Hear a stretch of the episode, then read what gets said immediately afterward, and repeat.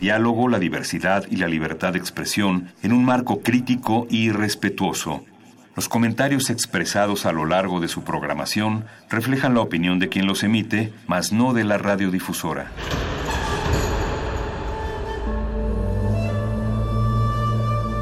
Un templo para la apreciación del ser mediante el sonido. mediante el sonido. Para nosotros. El sol sale durante la noche. Nuestros gritos llevan la mesura del silencio. Y el descontento está lleno de baile y risas. A todo, incluso a nosotros, nos resistimos. La universidad.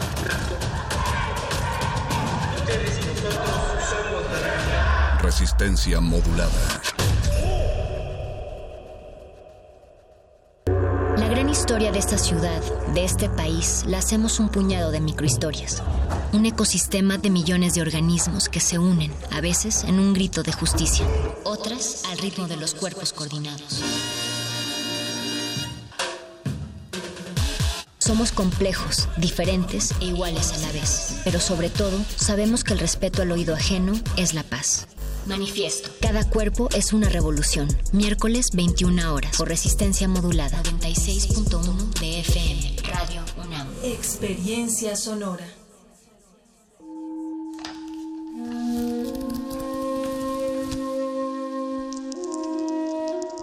En este sótano la vida es como el Tetris. Si haces algo bien, desaparece. Tus errores se acumularán hasta hacerte perder. Hay quien dice que la vida solo te da una oportunidad. Aquí siempre tendremos otra vida. El calabozo de los vírgenes.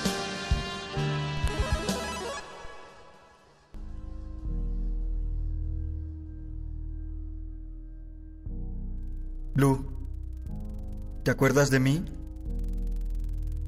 Tu mamá se llamaba Josefina. Solías trabajar en una fábrica de medias para dama. Te están buscando, Blue.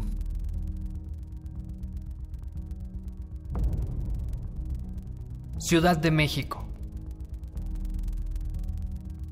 Monterrey, Nuevo León. Oaxaca. Bueno, ahí de por sí siempre hay pedo, ¿no? Pero pues Oaxaca. Está bien, suficiente. Aunque algunas personas los consideran héroes, muchas otras prefieren el término vigilantes.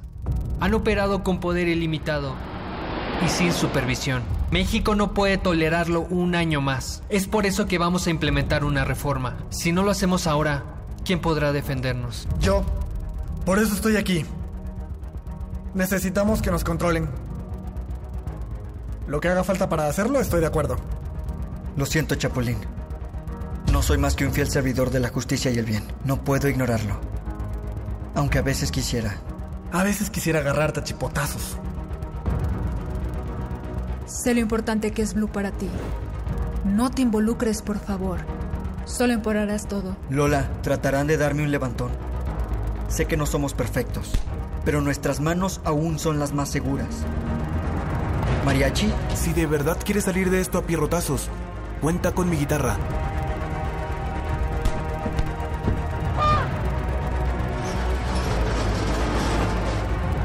Mis antenitas de vinil te detectan a la defensiva. Ha sido un largo día. Serenidad y paciencia, mi querido Solín.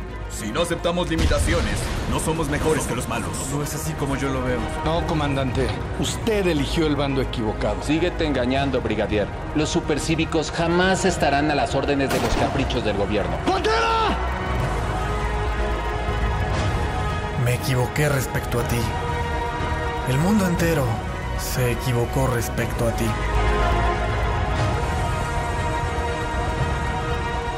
Vienen por ti, Bárbara. No soy yo quien tiene que cuidarse la espalda. No tiene que terminar en pelea, Chapulín. Iniciaste una guerra. El alumno superó al maestro, Calimán.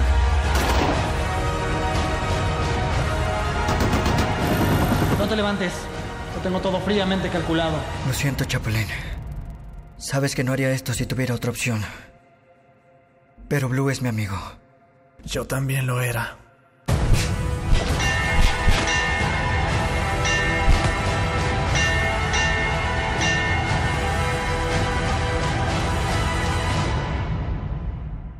Ok, ya lo dice el viejo y conocido refrán. El que con ellos se acuesta, aullar se enseña. No. El que con lobos anda, amanece mojado. No.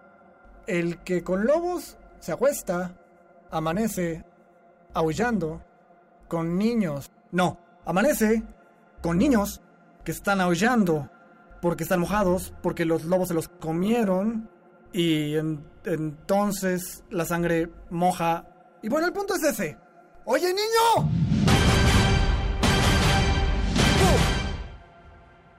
¿Sintieron mello?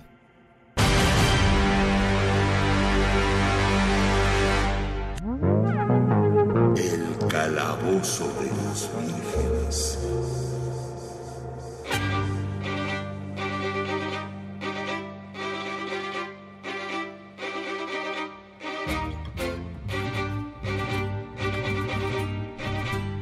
Un día regresando del puente, nueve minutos pasando la hora de las 8 de la noche e inicia resistencia modulada, la mejor manera de iniciar los programas en vivo de toda la semana y de toda la resistencia es con el calabozo de los vírgenes y con los miles de oídos vírgenes que nos están escuchando allá afuera por la sintonía del 96.1 de FM, por el www.radio.unam.mx y los más chidos de los vírgenes, los que nos están escuchando a través de nuestra, nuestra transmisión de Facebook Live en el Facebook Resistencia Modulada. Ya saludamos a Tiberius, a Hola, Hugo. Tiberius. A, a Narciso, Ana Jiménez, hola vírgenes, qué gusto verlos, qué gusto verte a ti también, Ana Hola. Jiménez, ahí coméntenos, compartan y etiqueten en el video, son ya 15 personas, eh, digo 1500 personas las que ya se 15,000, están ¿no?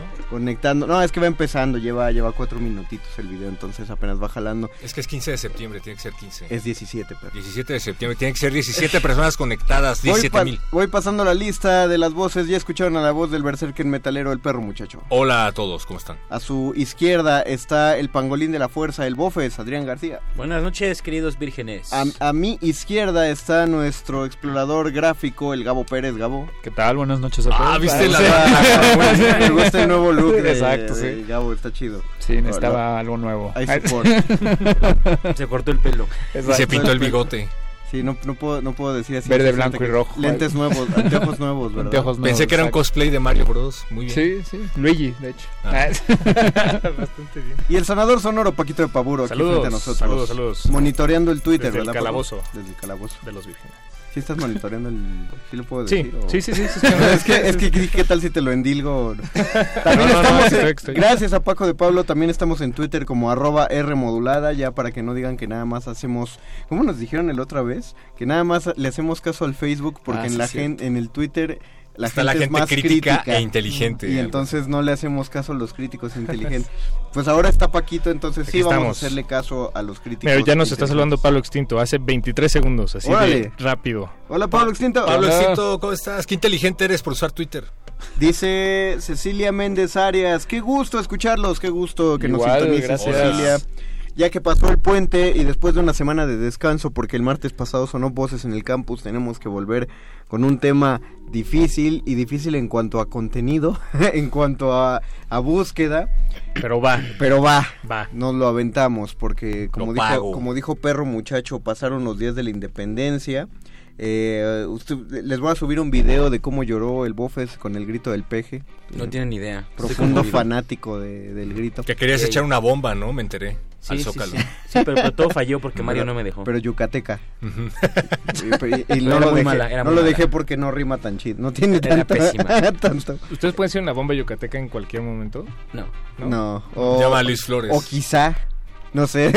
no, Eso no- fue no una lo, bomba. no lo voy a intentar a, este, al, Al aire. aire en un programa de vírgenes. Mejor, a, la, ok, mejor ok. a, la, a, la, a la salida. Mira, somos ñoños, Camino pero a la ya, eso es un exceso. Vamos a hablar acerca de nacionalismo y friquismo. eh, no, no en específico más de de los personajes. que Yo creo que van a acabar saliendo así de, ay, en tal juego hay un personaje que es mexicano. Y este es más chiquito porque es mexicano. Y de esa clase de, de personajes, sino de qué es lo que se produce en la a nivel escena nacional a propósito de nuestros objetos que nos corresponden en este programa. Y probablemente empecemos a tocar un tema que también va a ser recurrido porque ya fue eh, propuesto por, por Gabo y por Paco, que es de cómo, cómo puede vivir alguien del friquismo en este, en este país particularmente. Se puede. Entonces, se puede, es la gran pregunta exactamente. Y pues, yo creo que vamos a ir empezando por ahí una cosita de ese tema, pero ustedes díganos sus comentarios a propósito. ¿Cuántos de ustedes eh, leen, a- han leído cómics producidos? Y, y cuando digo cómics, no, o sea, yo sé que van a salir, van a decir, yo leía a Calimán y yo leía Fantomas, o sea, sí.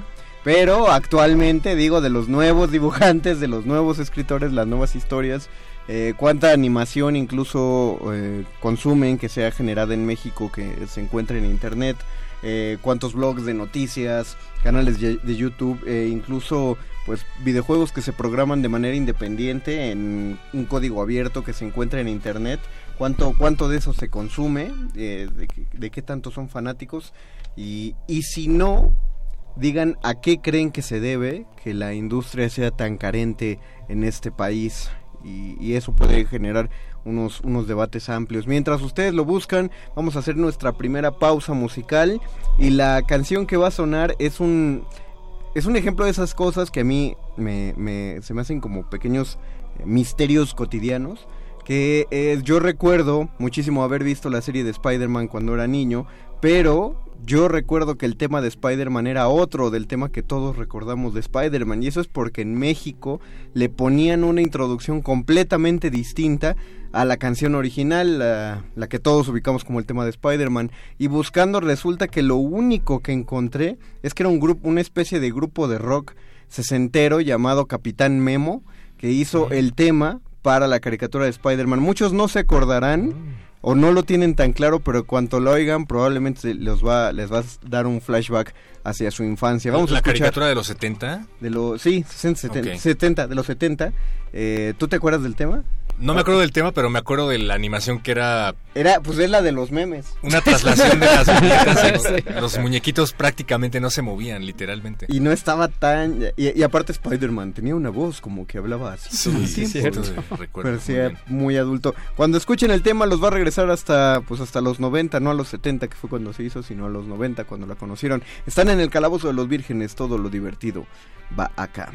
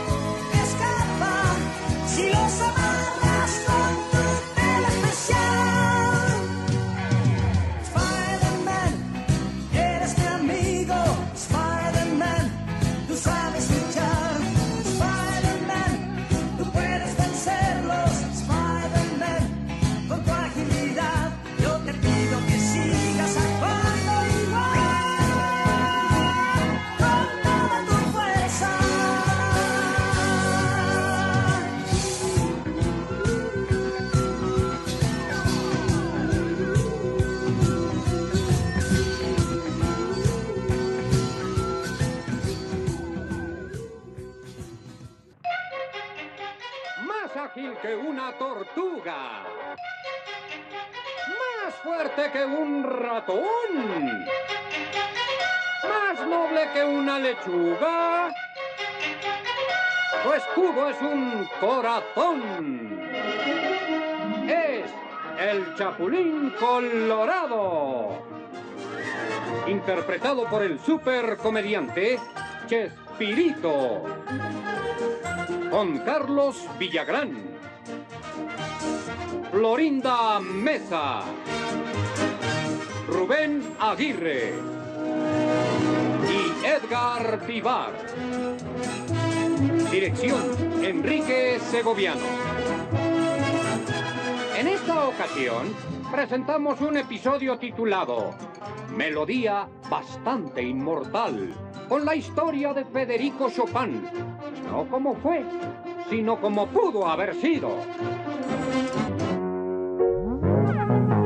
El calabozo de los vírgenes.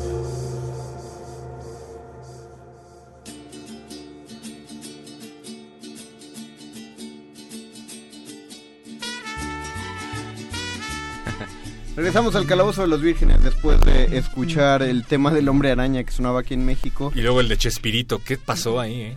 ¿Por qué? ¿Por No qué, sé, ¿por qué no. odias tanto a Chespirito, perro? Me caía muy mal, me caía gordo. ¿Por Todo, todo me caía mal de Chespirito. El actor, No, ¿cómo? los chistes, el concepto, todo, todo. Hasta Qué bueno el que lo mencionas, pero El brillo de la cara de los actores todo el tiempo. Pero ese era como un- una cosa recurrente de, La de la TV, de la ¿no? época. Es que todavía no, todavía no le medían bien al maquillaje y al matar la luz de... de- a, a matarle la luz a... ¿Cómo? A, la, a los actores, a la grasa de la cara de los actores. ¿Pero qué, Mm, qué- pues- ¿Por qué dices que qué bueno que lo dice, Paco? Que qué bueno que lo dices, perro muchacho, porque A yo, yo veía de, de lejos, desde que estaba más o menos en viaducto y, y ahí por, por metro, eh, ¿qué es? Tacubaya. Ajá. Eh, desde allá yo alcanzaba a ver que Chespirito iba a ser un tema controversial, porque tal vez no todos lo consideran un tema eh, friki, que de eso se trata este espacio, ¿no? Exacto. Entonces yo proponía que lo pusiéramos a votación en Twitter, una encuesta de tres minutos. Pero es que no- Twitter va a decir que no. Pero no, pero más bien hay que ver, o sea, me Más parece bien que no, este, obvio sí. en Yo- este programa podemos argumentar, ¿no? Claro. Tenemos esa capacidad Tienes razón. Víctor. ¿Qué- Yo diría que, Es que más bien es algo que adoptó, ¿no? Lo friki, o sea, tal vez no empezó como... No, no, es que... Pero era, friki. era, era un, eh, Es- comillas infinitas. No, a ver, se convirtió ¿no? en un referente de superhéroes y con comillas radiofónicas superhéroes mexicanos porque no había otra cosa. Ah, no, yo no lo tomé como si fuera un referente de superiores mexicanos. O sea, es pa- obvia- evidentemente una parodia. Por ahí dicen que es real el video de cuando dijo que el Chapulín era mejor superhéroe que otros. Si- y si fue real, pues sí. eh, se Digamos pasó. que sí. Digamos que sí, entonces se pasó. Eh, habló, habló sin conocimiento.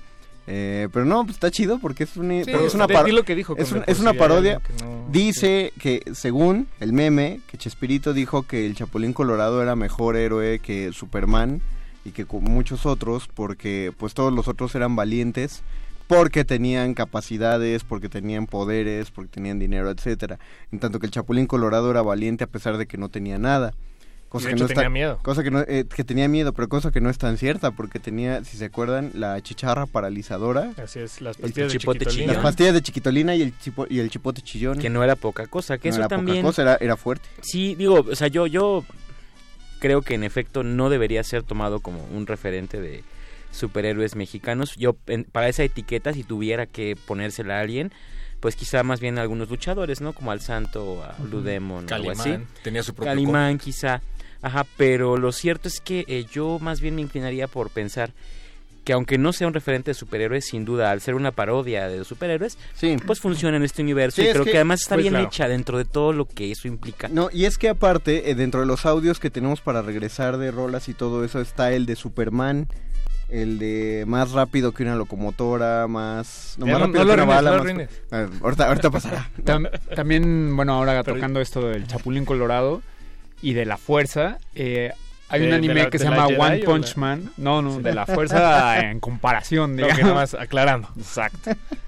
Y eh, ahí tienen un personaje que es tal cual el Chapulín Coro- Colorado, que se Ah, llama es. Smile Man, es como el hombre sonrisa y, y Ah, tiene el mismo es garrote verdad. y todo. Sí, de hecho, ahorita en cuan- ahorita que lo dijiste, hace 13 segundos, Eduardo Almazán, un radioescucha, nos Saludos, diciéndonos Hola, exactamente lo mismo. Bien, es que estamos Exactamente lo- conectados. Sí. Se me hace que le copiaste, Gabo. Se me hace que Gabo leyó el Twitter. Sí, así. exacto, sí. Pero Smileman Es que es lo mío de aparece. robarme a los tweets.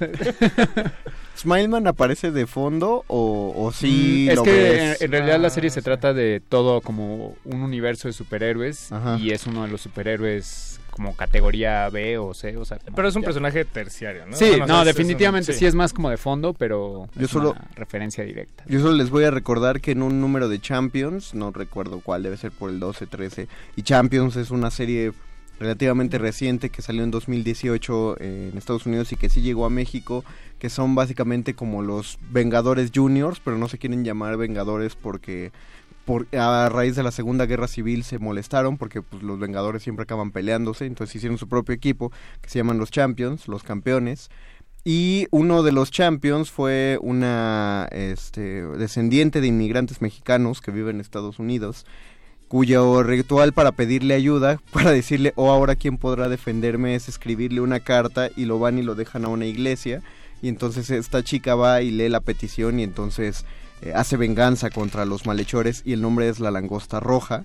Y su traje es, es como una exoarmadura eh, diseñada bajo los mismos colores del traje del Chapulín Colorado y de hecho sí se, ¿Y tiene un sí se basaron en él. Tiene un martillo y tiene un corazón amarillo en el pecho, o sea, eh, se llama Red Locust. Pueden buscarlo, tiene hasta las antenas, pero sí se ve que es, o sea, que es como armadura, pues. Y ahí sí Ah. voy a defender que Red Locust se ve mucho mejor. Sí, claro, ahí está. Ahorita Sí, en está Twitter chida. les compartimos la, la imagen de... También ahí para Facebook Live, eh, Gabo, si haces favor, Ándale. para que la vean ahí. Para la gente no tan inteligente que usamos Facebook, perdón, ¿eh? Ah, Perdón. sí. Vean, también váyanle copiando el teléfono a Gabo. También no sé qué tan pertinente sea decir que pues claro. había hubo una época en la, en la que hubo toda una escasez de superhéroes impresos en los cómics, ¿no?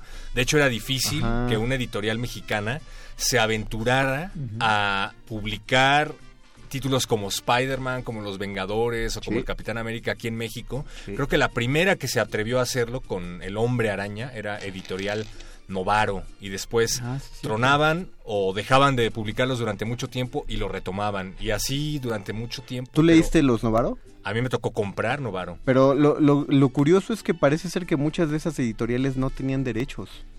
Ah, no lo sabía. Eh, lo- porque- lo, que sí, lo que sí me tocó fue ver un montón de cosas que no tenían sentido. Por ejemplo, me tocó ver la saga del enfrentamiento entre Spider-Man y Wolverine. Lo ves, ¿no?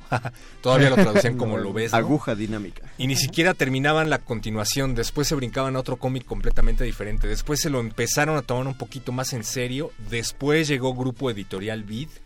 Pero en general la historia de las publicaciones en México me remite más a cuestiones como la pequeña Lulú, los super sabios. Bueno, ahí- eh, es, es- eh, creo que he esperado los 64 programas de, que hemos tenido para hablar de este tema en particular. A su momento ha llegado. Sí, ajá, casi, casi, lo puedo verlo justo ahora. Bueno, hay, hay Ojalá una se vaya serie la luz. que Ah, es no una... ¿Qué, qué- qué traes hoy, perro? Nada, perdón. Eh, hay, hay una, hay un cómic que luego hicieron radionovela que se llama Unipol HH, que es una publicación que hizo promotor acá, Allende 1930 y algo, 40 y algo.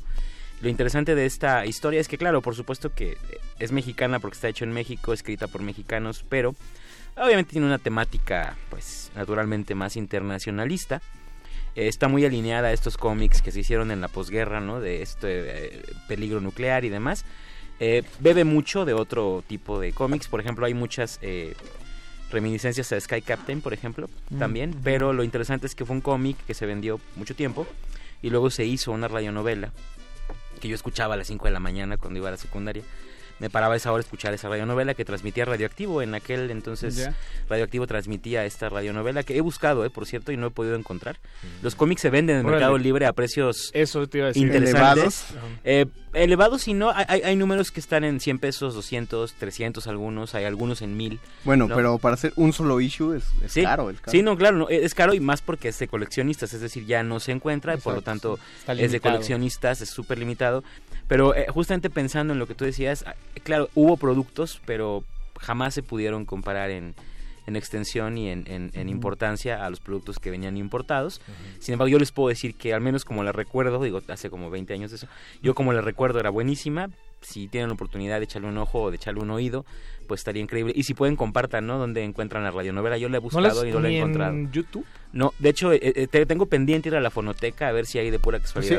Sí, ahí- ahí a fuerzas va a estar. Si alguien ¿No? está escuchando y ¿Quién sabe, sabe? y sabe dónde estás, estaría bueno. Sí, pues sí, aquí tienes la a la gente de la Fonoteca Nacional. Cuando quieras Sí, me sí, pasas sí. el título y yo Sí, les digo. sería genial, En por verdad. Tú dime, tú pásame su correo. Sí, tú dime, yo te la consigo, O sea, papu. yo te- yo y, y sigue ocurriendo lo mismo. Actualmente hay quienes afirman que el cómic mexicano, es decir, el cómic producido en México, está pasando por un buen momento. Creo que nunca Mm. antes en la historia, después del repunte que tuvieron los superhéroes en el cine, empezó a haber un auge en el que les dan becas o asesorías a nuevos talentos. Tenemos estudios que incluso se dedican únicamente a fomentar el talento femenino de creadoras mexicanas. Pero sigo pensando que es muy escaso el mercado, ¿no? Como que todos siguen yendo a las convenciones de cómics a buscar los mismos títulos. Pocos se aventuran a, escarbar entre, entre los estudios que hacen cómics mexicanos y no sé, me parece que es algo parecido a lo que pasa con la música. Tal vez sí, pero también creo que hay otros nichos que se están generando, bueno, otros espacios de- donde se hacen esas conversaciones. Pienso, se me ocurre, por ejemplo, eh, dos grandes tuiteros, comiqueros, pero que no pertenecen a esta familia de, de- de moneros, sino más bien, eh, bueno, uno de ellos es el D, por ejemplo, este ilustrador que, que antes tenía esta cuenta que se, se llamaba el Tweet Ilustrado, entonces él ilustraba Ah, tweets que, le, que le mandaban y pues jaló Ah, y ahora ya empezó a hacer sus propios cómics Ajá. están bien padres, los pueden conseguir ahí, están es una me atrevo a decir una promesa de la de la joven futura Pero la- la- la cosa y, con- y está Bev, perdón, y Ah, claro. que, ¿no? que creo que también está haciendo cosas eh, pues, bien padres que nadie estaba haciendo como esta última historia de de, de. ¿Del autismo? No, bueno, está la del autismo, pero no, antes hizo otra. y- Pero sí- sigue siendo la bueno, del Che, hizo... Pero sí ha habido No. buenos ilustradores en cómics, igual no producidos en México, escritos en Estados Unidos. o Pero- sea, pero, pero ilustradores digo, mexicanos ajá. ha habido muy buenos, o, o incluso eh, como ¿Cómo- chicanos. ¿no? ¿Cómo se apellida o sea, este que te parece siempre tan exagerado, perro? Humberto Ramos. parece- Humberto Ramos. Ah, bueno, pero él... A mí sí me late. Sí. A, a mí no me parece que sea malo, pero me parece que es muy muy caricaturesco. Me gustaba más la idea de que trataran de tirarle a lo Bueno, a lo también, real, también el mundo de los realista. cómics eh, tiene una mano muy cerrada luego, ¿no? O sea, es un látigo muy, muy pesado el estilo, ¿no? En el que, o sea, creo que Moebius es de los pocos que han podido Uf. hacer algo en su propio estilo. Digo, no es Sí. mexicano Moebius, no es francés, ¿no? Sí. Sí, francés. Pero sí, generalmente cuando tú entras a una línea de cómics a dibujar, te dicen, a ver, tienes que dibujar así. Y tú Ajá. medio le puedes variar si quieres en un poquito de sombras, en lo que Generalmente quieras, le pero- varían en, en cómo colorear. Es donde más sí, se nota. También es cierto. Pero, sí, sí. Vi en internet la publicación de un chico español que tiene incluso un canal de YouTube que subió las imágenes del paso a paso de las correcciones que le ha hecho Marvel. O sea, él hizo su minicómic de Spider-Man, lo envió a la editorial Súper chido. y durante un año se lo estuvieron regresando. Cámbiale esto, cámbiale esto Es otro. Aquí, sí. no, apa- aquí esta posición no parece real, cámbiala. Y la va cambiando y la va cambiando. Sí, y dice que todavía me falta muchísimo, pero su sueño es llegar a trabajar en Marvel Comics. Así empezó Todd McFarlane. Sí. Y sin embargo, pues no sé, creo que todavía Capullo, tenemos, casi, casi, al menos casi. en México, como que sigue habiendo esta escuela innegable que nos dejan, como decía Paquito de Pablo, los moneros, que eran los que Sí. veías los domingos en el periódico, el mismo Rius, por ejemplo, o los caricaturistas, ¿no? Que hacen sátira Como política. Rogelio Naranjo y Trino. Ajá. Procedo a leer comentarios. Yuri Carballido nos manda un perrito. Eso. Hola. Un perrito, sa- es un perrito Wow. saludando. Alexis Díaz, ¿ya hablaron del mame de que según cortaron las películas del Joker? ¿Cómo? ¿Quién dijo que cortaron las películas del ¿Qué Joker? películas? No, pues no, no las ¿Y hemos- cuáles? hemos Esa- más bien cuáles. Ah, dice, no, dice la película del Joker. ¿Cómo que la cortaron? No sé. ¿De no sé. Hugo Irineo, de esa serie de Spider-Man recuerdo a Enjambre. Ah, sí. un Ah, villano. claro, Swarm. Era el vato que estaba hecho de abejas y las controlaba mentalmente. Aquí le ponían una voz muy chistosa que... Bueno, algo así como ¡Enjambre! Y cada Ah, vez que atacaba pero- a Spider-Man gritaba ¡Enjambre! Y era... No podías parar de reír. Pero ver, todos los, otra vez. No. todos los villanos tenían voz chistosa, si te acuerdas. O sea, hasta Rino, Rino hablaba así. Y también este el Duende Verde era, era también más nasal que, que de miedo. Hasta la que de los 90, me acuerdo la de... "Ay, no, Norman Osborn". El único serio creo que era el Doctor Octopus. Oscar Reyes, esa canción está bien chafa y ya nos dijeron Gracias. que nos dijo Rafa Paz que Ricardo Pineda, el de Aguas Negras, de aquí de Resistencia, tiene un vinilo de Capitán Memo. No me extraña para nada. Junto a sus vinilos de Rosalía. Ana Jiménez. Está genial el tema, ya quiero saber cómo se vive del friquismo, a poco se puede. Bueno, no era, pero, vamos a averiguarlo. Pero ya veremos si Exacto. luego se vuelve. Pregúntale a los youtubers que se dedican a hablar de el análisis del teaser y luego el análisis del tráiler y luego Yo el lo que análisis nunca, de la los escena que de no la me pasan son los videos de reacción, así como de ver un No lo y ver a cinco Ah, a mí sí personas viéndolo. O sea, hay unos buenos, pero Sí. es todo un mundo que nada más. Yo estoy que- completamente de acuerdo. Hay que no ser carismático para esos. Narciso Pérez. No sé si el ser dotado cuenta como parte del friquismo nacional, pero era la neta. Qué mal que la ¿El ser quitaron dotado? de Milenio. El ser Era un dotado cómic. que era una tira de milenio. El cerdo tado. Ajá, Ser dotado. era un puerco muy inteligente. Órale. Veganito Van Sant, ¿será que ante los superhéroes gringos se nos apachurra la imaginación? Yo ya quiero ver el final de Doomsday Clock. Ah, sí, todavía en México todavía no sale. Oscar Reyes, la anterior en inglés se oye mucho mejor. Tengo 52, o sea que si veía al Hombre Araña como a los 6 o 7 años, pero no creo que lo hayan traído luego luego a México, Oscar. ¿O sí? Dinos tú. Guso Borboa, Capitán Memo también se cantaba el opening de He-Man en español. Ah, claro. Ahora lo Ah, recuerdo. claro. Ana Jiménez, universo. a mí tampoco me gusta Chespirito. Enrique Sandoval Ballesteros, nada que ver. Este, es probable. ¿Cómo se llama la radionovela? Ah, es que te está comentando como en vivo, entonces ya Sí, pero claro, sí, sí, sí. muchos comentarios. Radioactivo también pasaba la radionovela de Calimán. Sí. Pero Sí, como a los repasaron. 3 de la mañana. De hecho, era antes al Calimán y luego esta que te digo. Veganito Van Sant, me tocó leer el Simón Simonazo y hubo unas tiras cómicas muy locas que se llamaban Videorrisa. Sí, llama, yo, yo leía Videorrisa, aunque no debíamos, éramos muy niños. Milton Garduño, saludos desde el tráfico de Martín Carrera. Yo amaba leer los cómics de los periódicos todos los domingos. Y Ana Jiménez, a nosotros nos encanta el trabajo de Bef, está genial. Paco. Eh, sí, genial. El, el trabajo de Bev, pues. No- nos dicen en Twitter y miren, acaba de salir una nueva edición de, de Calimán, de cómic. Ah, guau. mira. Del cómic. Entonces eso está, gracias por compartirlo. Se ven bonitas las fotos, o sea, estaría- se ve interesante. También nos escribe Nicolás Cavernas y dice, el abejorro de Los Simpson fue inspirado en el Chapulín Colorado. Sí, y nos manda una el foto. sí, sí, abejorro cierto. cotorro. Y dice es que insisten que en Twitter hay gente más pensante que en el Face y si algún día lo quieren debatir saldríamos perdiendo. Hay mucha información de lo que se dijo, no se envíen crítica constructiva. Me parece muy bien. Entonces, Si son tan inteligentes, ¿qué hacen en Twitter? ¿Por qué se murieron? Sigan No, haciendo ¿por su- qué se murieron? Dedíquenle tiempo a su tesis doctoral que va a cambiar el mundo cuántico. O vayan a Reddit, si muy, ¿no? Ah, bueno, ese es el... Vamos. Ahí sí se pone ruda la. ¿Qué la más, Paco? jaloneada. Fíjate, yo empecé a leer cómics de Spider-Man, no lo recordaba, gracias a la tira de los domingos. Long story short, había una tira de, mu- de monitos de los domingos que esperabas ansioso. Y entre Mafalda, entre la pequeña Lulu y entre no sé qué, apareció una tira de Spider-Man. Ah, es verdad, sí es cierto. Pero me frustraba un poco porque además de que una vez más se brincaban, o sea, el siguiente Mm. domingo no continuaba con lo que habían dejado inconcluso, siempre era como más peleaba con enemigos que no tenían nada que ver con el cómic, o eran dramas románticos con Mary Jane, o eran Claro. como moralejas, y yo decía, pero es que yo quiero ver más acción. De los que no los iban a demandar así como. Hasta tan que, un, hasta que un buen día decidí salirme literal a la esquina, encontré un puesto de revistas, le dije, ¿tiene cómics del Hombre Araña? Y me dio tres cómics del Hombre Araña, y esos fueron mis primeros cómics del Hombre Araña. Ah, qué chido. Ahora hay cómics de luchadores, ¿no? Místico tiene su propio El, cómic. y- el Místico tenía un cómic que ya no sé si lo continuaron, pero Creo que no, Marvel pero- Comics va a comprar la figura de Tinieblas. Dios Ya. mío, muy va a bien. comprar los derechos de Tinieblas y lo van a meter al que universo generalmente, Marvel. digo, ¿Cómo? O sea, ¿lo vamos a ver en la próxima película de Los Vengadores? Pues no en la próxima, pero ponle tú dentro de 10 películas igual y lo usan. Bueno. Pero sí, ya va, ya va a entrar en cómics. Él y su... ¿Cómo se llamaba? Aluche. Y su Aluche. Los dos entraron a Marvel Comics. ¿Es en serio o estás de coña? No, en serio entraron. Porque vieron. Es no que- se sabe ya. No, es que un ilustrador de Marvel Comics estaba viendo las luchas y ve la máscara de tinieblas y se fue, como diríamos en México, se fue de nalgas.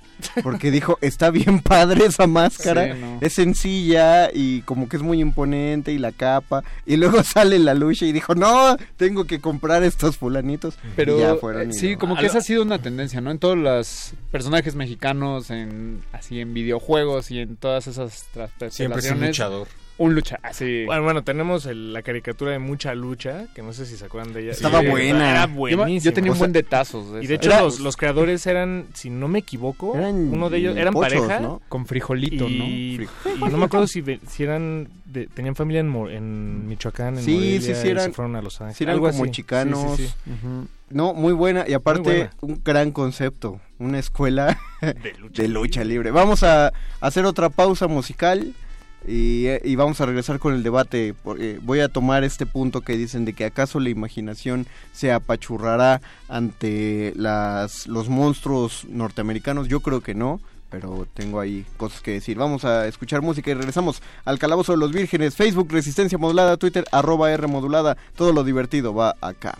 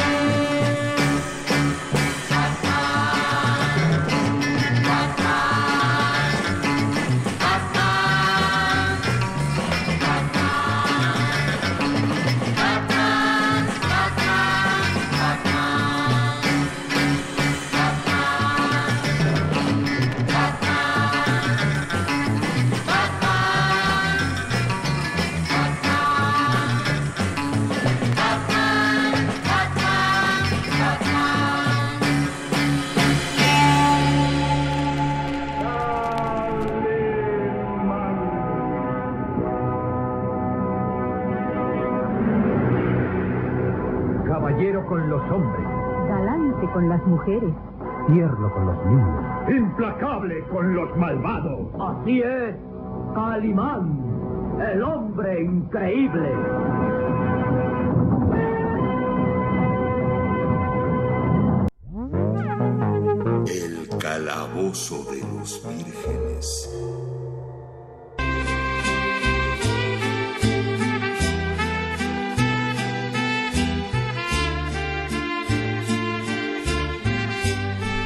Nos dice Milton Garduño, saludos desde el tráfico de Martín. Ah, eso ya lo había leído, perdón. Hola. Oscar Reyes, es cierto, en el Simón Simonazo sacaron una parodia del grupo Kiss y los chavos del cómic se transformaron en Cheese. ¿Cómo, Gusta- cómo, Gusto? Borboa, la rola original de Spider-Man la tocaban nada menos que The Ramones. Oscar Reyes, estaban súper divertidos. Ana Jiménez, ¿será que también en este sector se ve afectado por el malinchismo? Rodolfo Salinas, saludos vírgenes, saludos. Saludos. Saludos. Eh, lo que escuchamos fue Batman del grupo Los Batmans. Que si buscan las fotos, eran no. unos rockeros que se vestían con el traje de Adam West de Batman y tocaban el tema de Batman a su estilo surf rock mexicano, super chidos. Eso me recuerda a una banda californiana que se llama The Aquabats. Los Wow. Aquabats. Y se vestían también de, de superhéroes bastante parecidos a, a Batman. Y también tocaban surf. ¿Qué, qué, qué fenómeno tan Pero aparte es padre, si, lo seguimos relacionando, el surf siempre... El surf fue era como la- la- el soundtrack oficial de las películas de luchadores. Claro. Y eso lo saben, entonces todos los que tocan, la mayoría de los que to- de los grupos de surf se ponen máscaras de luchadores Mm. o la estética de sus discos es como de lucha. Sí, Era es como para surf mexicano. que también se sabían divertir, ¿no? Así, ¿Quiénes, los luchadores, lo- todos, así como, hey, acción, pero también diversión. ¿Los, los surfers? Sí. Yo, como perro, la pose de luchador, ¿cuál es? Ah, no, creí Ah, que... ¿la tú pose de luchador? Sí, creí que estabas poniendo la pose de luchador. pero Que cuenta la leyenda la que estaban a punto de tomarles la foto, pidieron que no lo hicieran y se quedaron así. Y desde entonces todos los luchadores salen así, ¿no? ¿Tú crees que sea cierta? No lo sé, pero sí se ve que los agarraron ay, yo digo, eh, dicen que sí es malinchismo, dicen que si se apachurra la imaginación.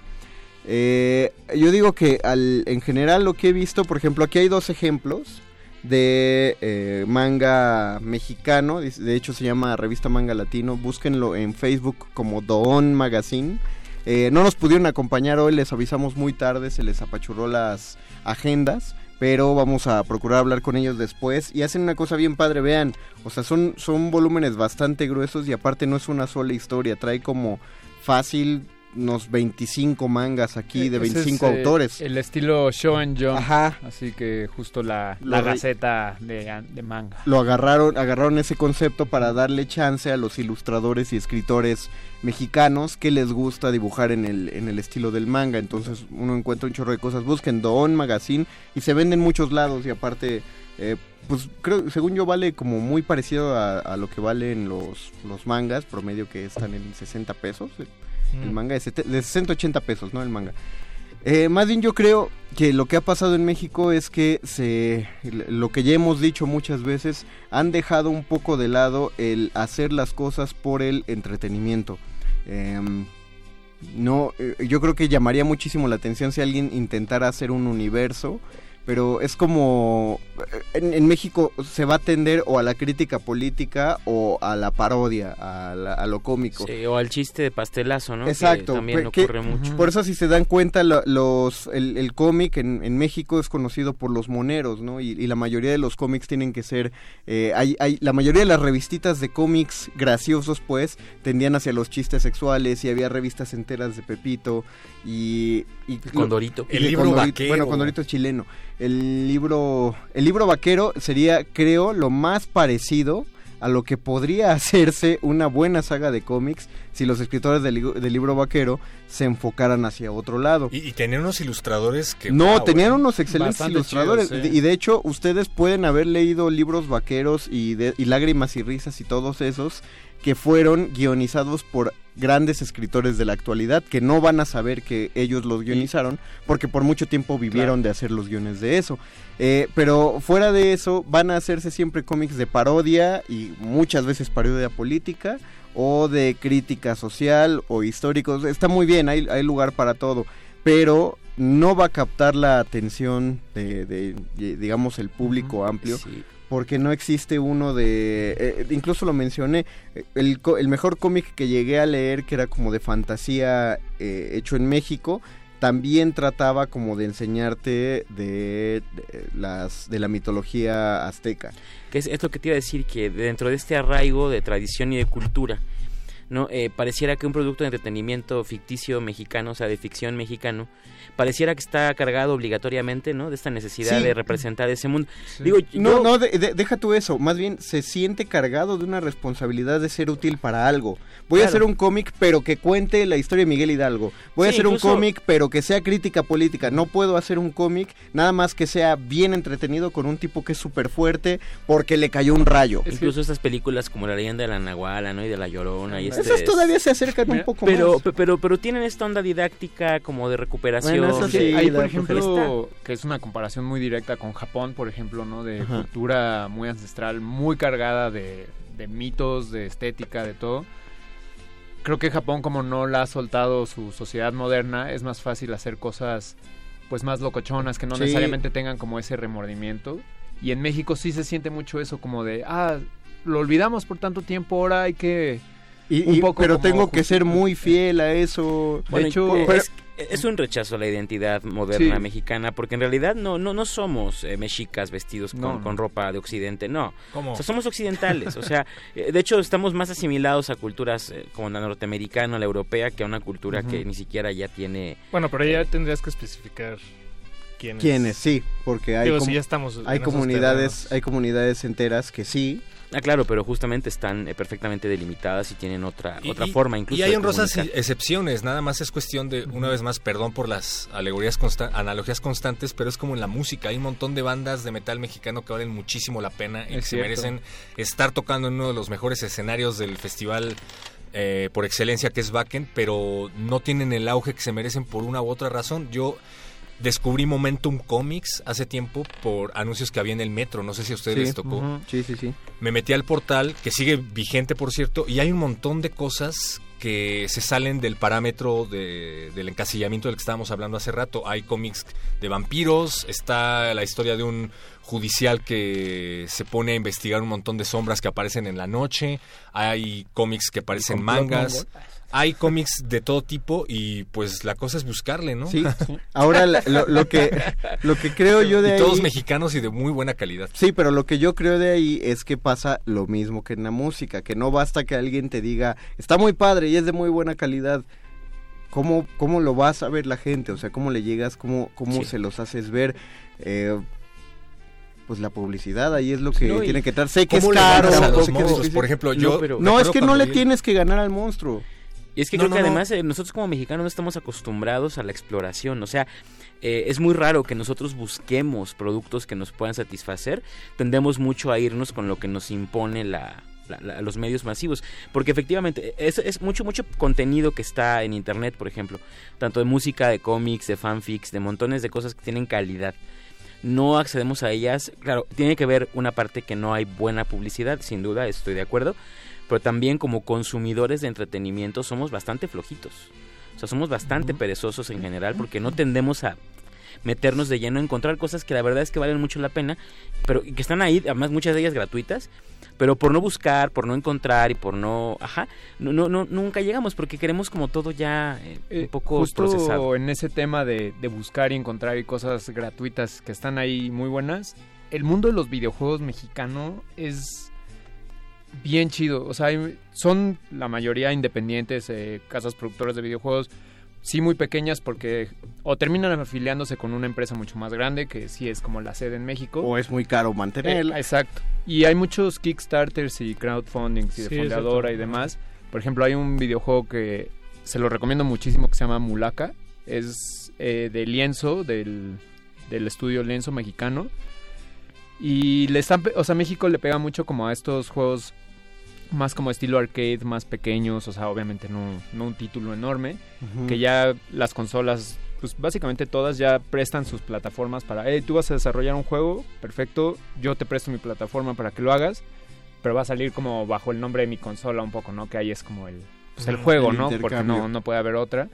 Pero sí, les recomiendo, si les interesa mucho, hay muchos juegos mexicanos, sobre todo de apps y de todo, que la verdad le están pegando súper chido y se venden mucho en Estados Unidos, en Japón y en Alemania, creo que son como los lugares donde más... Pero, porque no. obviamente la estética, digo, Mulaka creo que se... eh, creo que es como con los Taramara, un poco como con toda la estética. Y pues obviamente eso se vende un poco mejor en otros países, ¿no? O sea, como que si tú ves un juego de las culturas prehispánicas aquí, pues sí, te interesa un poco, o sea, digamos, Ah, Turok, estuvo- ¿no? estuvo Así- bien padre, sí, cierto. Pero... ¿Turok?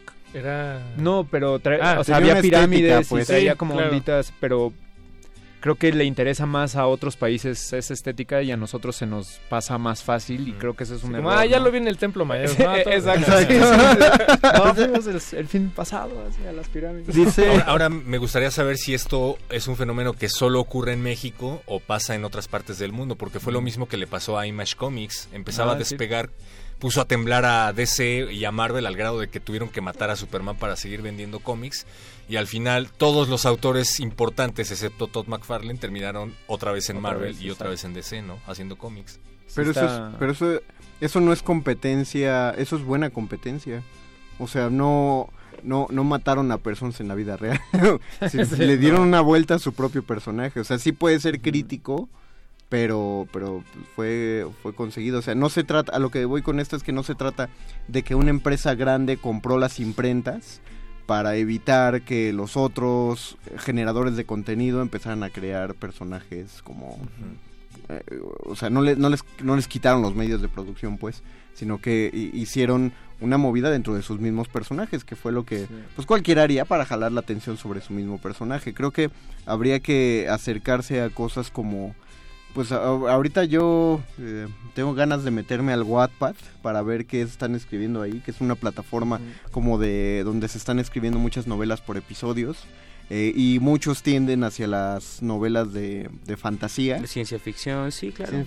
Obviamente vamos a encontrar cosas muy malas. Seguro. Sí, Pues, pero en todo. o sea, pero co- como en todo, Exacto. pero justo de por ahí puede empezar a ver unas joyas que, que, pues algo debe salir. A lo que iba cuando dijo el perro muchacho de lo que de la plataforma que nos recomendó, nos repites el Momentum Comics. Momentum Comics, es que todas esas historias, estoy seguro que todas son muy buenas.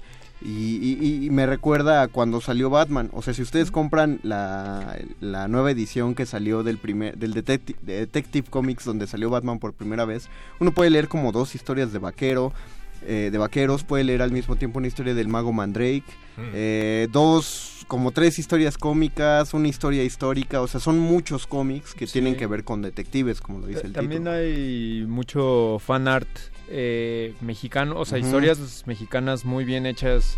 Bueno, no historias mexicanas, historias escritas por mexicanos del fan art. Por ejemplo, eh, Batman contra los narcos. Y hay como muchas versiones de eso. ¿Hay Batman contra los narcos? Sí, Sí. eh, Ay, Bruno qué- Díaz pone una empresa. Bueno, Industrias Díaz.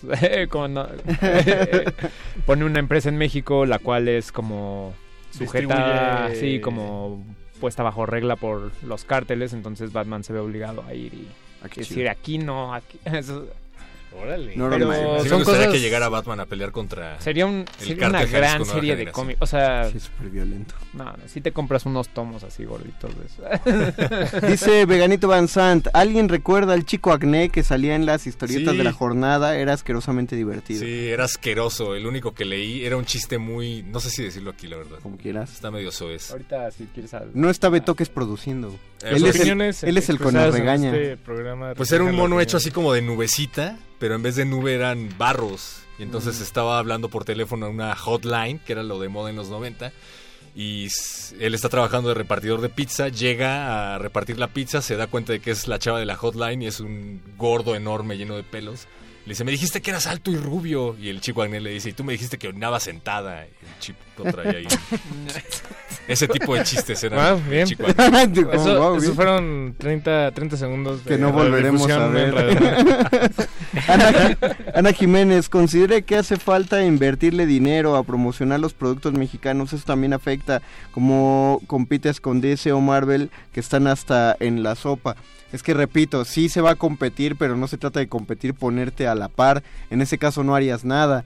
Porque, o sea, si abres un negocio de nieves, en ese caso dirías, ay, pero ¿cómo compito contra la Michoacana?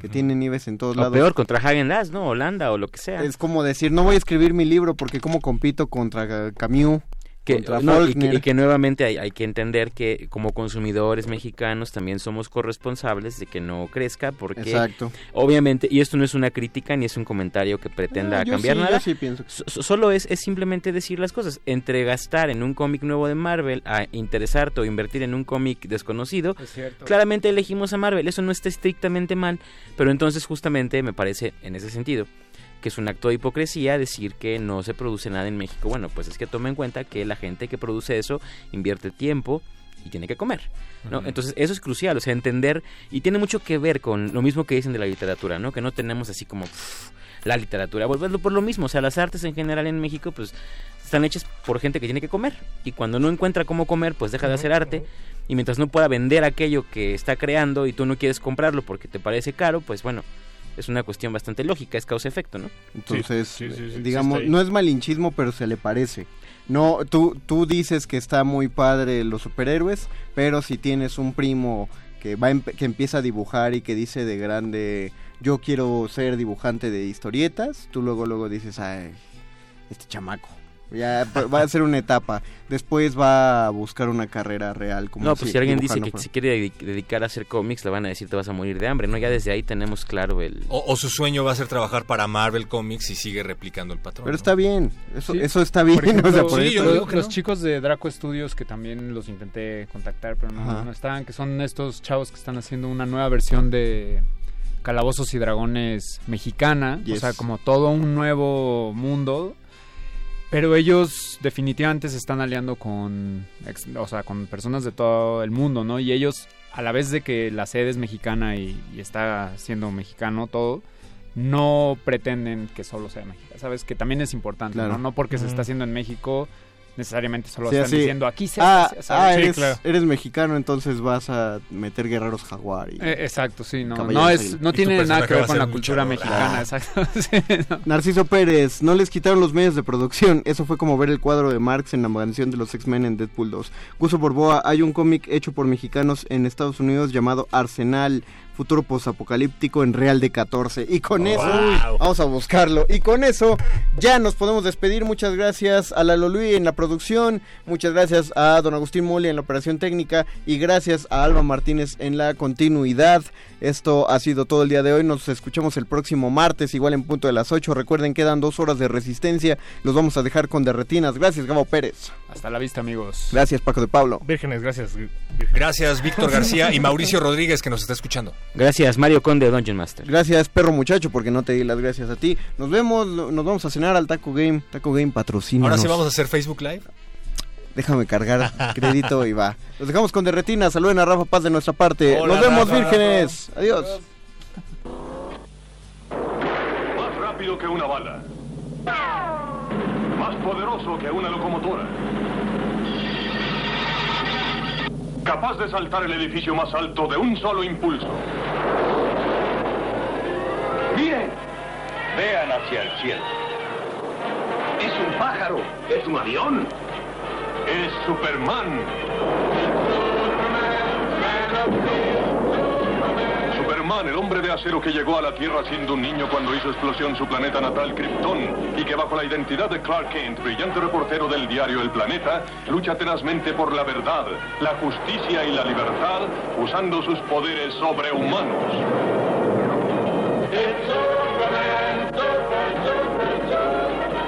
Las nuevas aventuras de Superman. Nadie termina un juego siendo la misma persona que solía ser.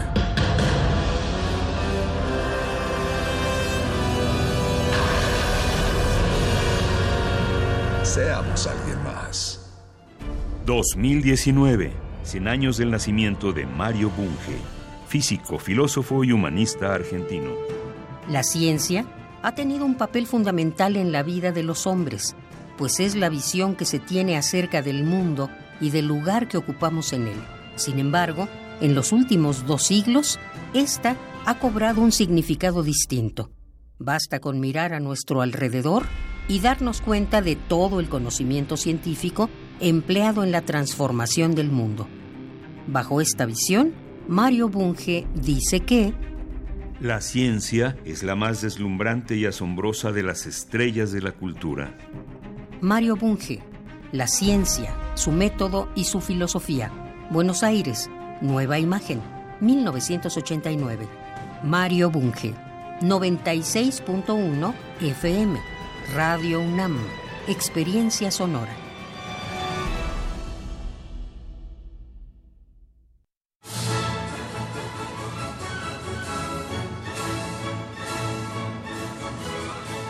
Escuchar una partitura de quien la escribió es un regalo. Es una oportunidad para entender las piezas desde su concepción. Los compositores interpretan.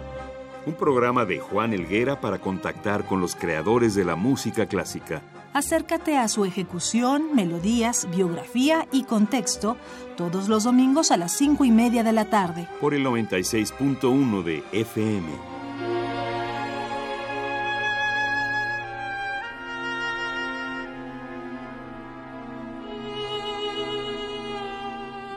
Radio UNAM. Experiencia sonora.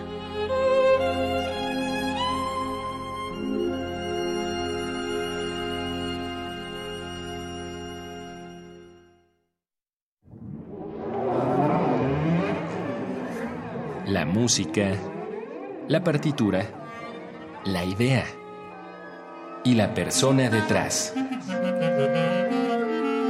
Escuchemos a los autores en FA nuestros compositores en síntesis.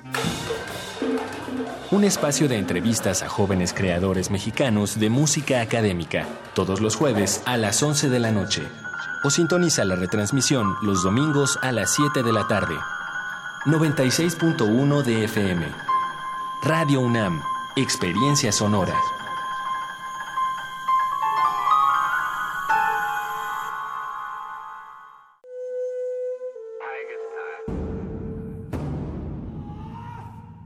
Solo hay dos momentos excelentes para ver una película.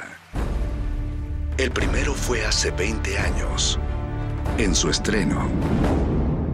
El segundo gran momento es hoy.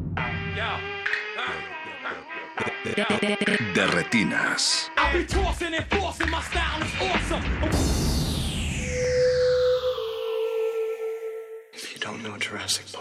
¿Seguro que no quieres que vaya contigo? Gracias, güera.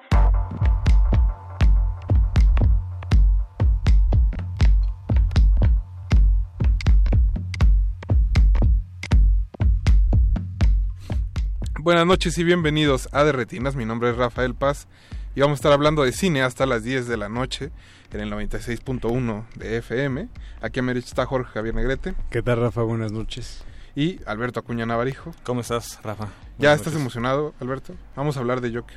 Ay, ¿no era de zapatos viejos No. y pelo suelto? El Era la tenemos una duda. Estábamos, estábamos peleando por el Maromero Paez antes de Yo- entrar al aire. El Maromero Páez sale en zapatos viejos o en pelo suelto. Yo digo que zapatos viejos, tú dices pelo suelto. Yo digo que es pelo suelto. Pero no es en la segunda de, de Gloria Trevi. Yo digo que es en zapatos viejos también, hasta donde recuerdo. ¿eh? Sí, Puedo- que Pero es la de mal. la escuela. Pues de es que zapatos yo viejos. salen los dos, pero donde es secuestrador es en pelo suelto. No, pero estamos hablando que secuestran niños. no está bien, no vamos a llegar a ningún lado esta No, noche. Pues Esta pongan discusión- esta discusión arroba R modulada. Y ustedes díganos, ustedes, público ¿Dónde recuerdan al Maromero Pais? ¿Zapatos viejos o pelo En la- suelto? salen las dos. Bueno, Alberto. O en. Bailando por un Sueño. Recuerden que también está Mauricio Orduña en la producción. Eduardo Luis Hernández Hernández en los eh, teléfonos y también ayudando en producción. Y las bellas manos de don Agustín Mulia en los controles. Alba Martínez está en continuidad. Y pues chicos, hoy como casi todas las semanas vamos a hablar de cine mexicano, ya que no pudimos este por la semana pasada dar el previo del, del grito. Sí, pero hoy viene con una película mexicana bastante interesante. eh, ópera prima. Eh, Mamá se fue de viaje. No, no es cierto. sí, caray. ¿No viene Andrea Legarreta? No. ¿Ni no su hija? quiso venir, Alberto, lo siento. ¿Tampoco su hija? Lo intentamos. Sí. Bueno, pero algo mejor todavía. Algo es que mejor. saben que no eres muy fan de muñecos de papel. Sí, caray. Uf. Jorge, Perdón. regresaste muy agresivo de Toronto. A ver, ¿qué nos puedes contar de Toronto? ¿Qué tal estuvo el corto de Nicolás Pérez? El corto de Nicolás Pereda fue, fue de las cosas que más me ¿Sí? gustaron. ¿eh? Sí, sí, siempre, a pesar de, mi, de las reservas que siempre tengo con, con el buen Nicolás, creo que ahora hizo un, un buen trabajo. Y con Gavino además ahora, ¿no? Además con Gavino. Ahora ya dirige, Sí, Gavino. así es, codirigiendo. Y no lo hace mal, ¿eh? Bueno, No siempre han sido una especie de... Sí, técnicamente ya era lo que les faltaba, la- ¿no? la colaboración Técnicamente ya ahí. faltaba el crédito porque pues ellos mismos se pues se complementan, ¿no? Si Exacto. uno ve una película como Perpetuum Mobile, dice, bueno, pues evidentemente el que se está dirigiendo es Gavino, ¿no? Un poco, ¿no? Nos deja un poco esa duda, fíjate. Pues a mí me queda también, después de ver varias de ellas, eh, Minotauro y este juntos, me da Ah, esa que tú sí Minotauro. Sí. Bueno, ese no es el tema de esta noche en realidad. Vamos a estar hablando de Noches de Julio, una Ujú. película que se estrena el próximo viernes, si no me equivoco. El 27. El El 27 de 27. septiembre. Y vamos a estar aquí con su director, Axel eh, Muñoz Barba.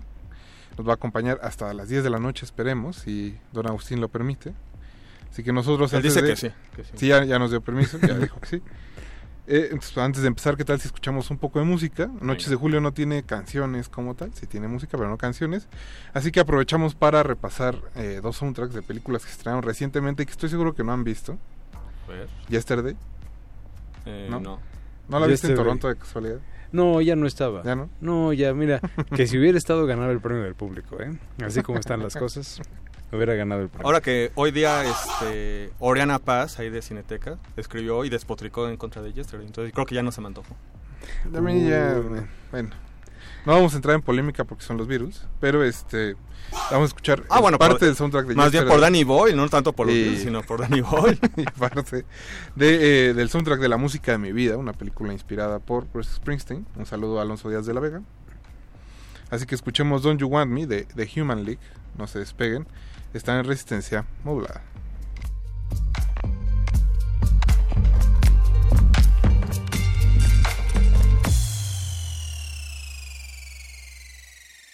De, de retinas.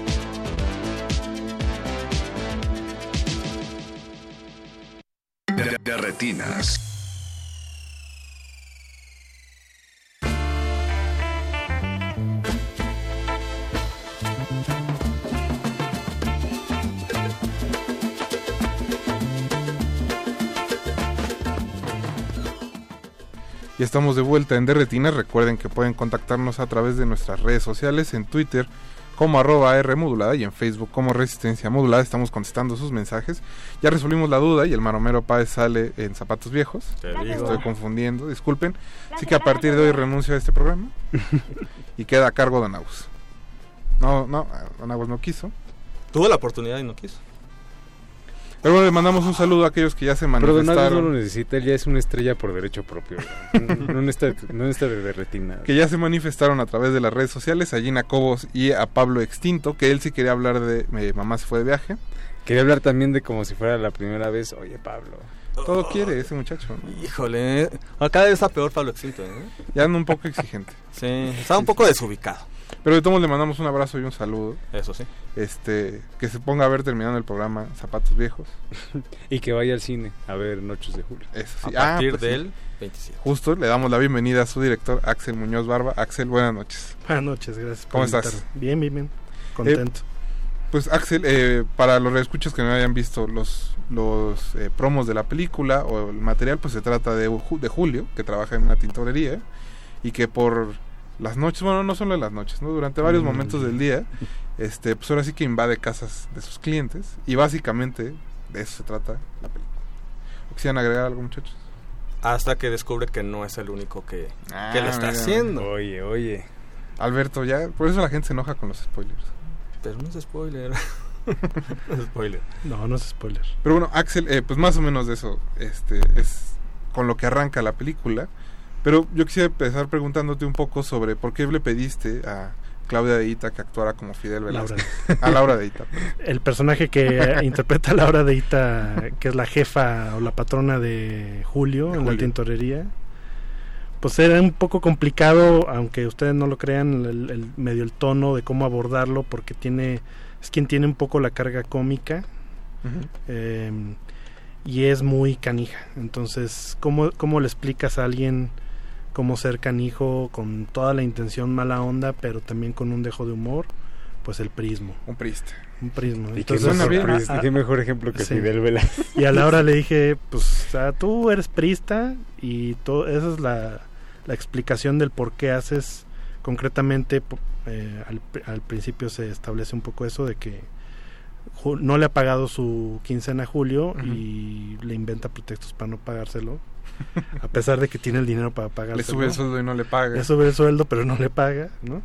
Y eso, pues, en esencia es el prismo puro y duro. Pero bueno, ya Axel, ya dejándonos un poco este, de bromas. Le Aunque bueno, un sí parte de- A toda la familia de Fidel Velázquez, si nos está escuchando, yo estoy seguro que sí. Que nos digan dónde están los centenarios. Eso. bueno, no. Depende, el mensaje privado sí. Eh, a tu- un Twitter arroba en Facebook. Eh, pues más bien, Axel, ¿cómo fue que eh, empezaste a hacer la película, digamos, desde el guion? Tengo entendido que fue un proceso de varios años. Sí, trabajé con Claudia Garibaldi, que es quien escribió el guion. eh, nos conocemos desde la escuela. Ella estudió en el curso de guion, yo en el de realización en el CCC. Y eh, al principio era partir de la vida de algunos personajes que nosotros no volteamos a ver normalmente. Inicialmente, por ejemplo, era un velador, era una de las ideas, por ejemplo.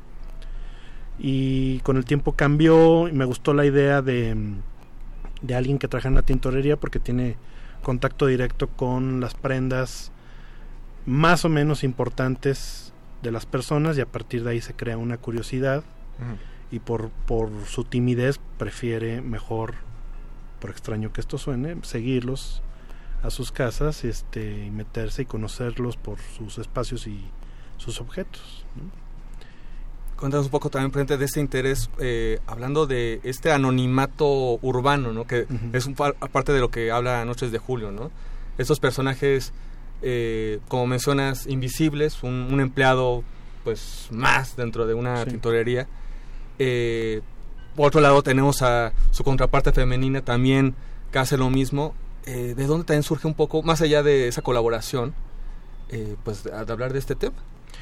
Pues justo como una preocupación de contemporánea, decir la soledad que, que estamos viviendo, que muchas veces ya nos tenemos que preguntar si queremos estar solos, si queremos estar acompañados, y sobre todo la presión alrededor de nosotros, porque lo que le pasa a Julio es que él está cómodo con su vida y todos los demás a su alrededor no pueden entender cómo es que él quiere tan poca cosa y no, no le interesa un puesto, subir de puesto, no le interesa tener muchos muebles en su departamento.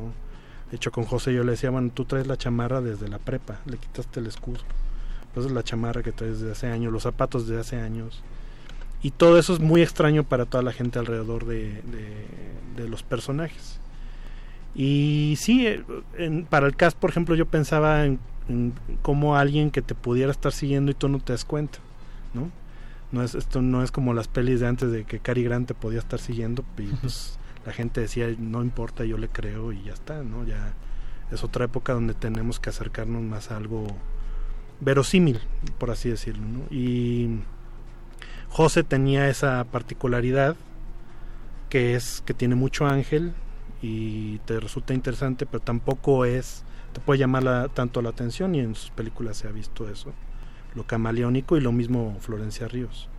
Entonces necesitaba que esos personajes podernos adentrar un poco por medio de sus acciones y conocer un poco más de, este tipo de personas que sobre todo vimos reflejado Claudia Garibaldi y yo en, en- el cine de Kislovsky, que fue un referente de nosotros. ¿no? Y hay un punto en, en la película donde justo todo el mundo le dice, ¿no? Al personaje de José que, que es un rarito, cuando en realidad, pues no. Digo, obviamente sí, porque se mete a casas de, de extraños.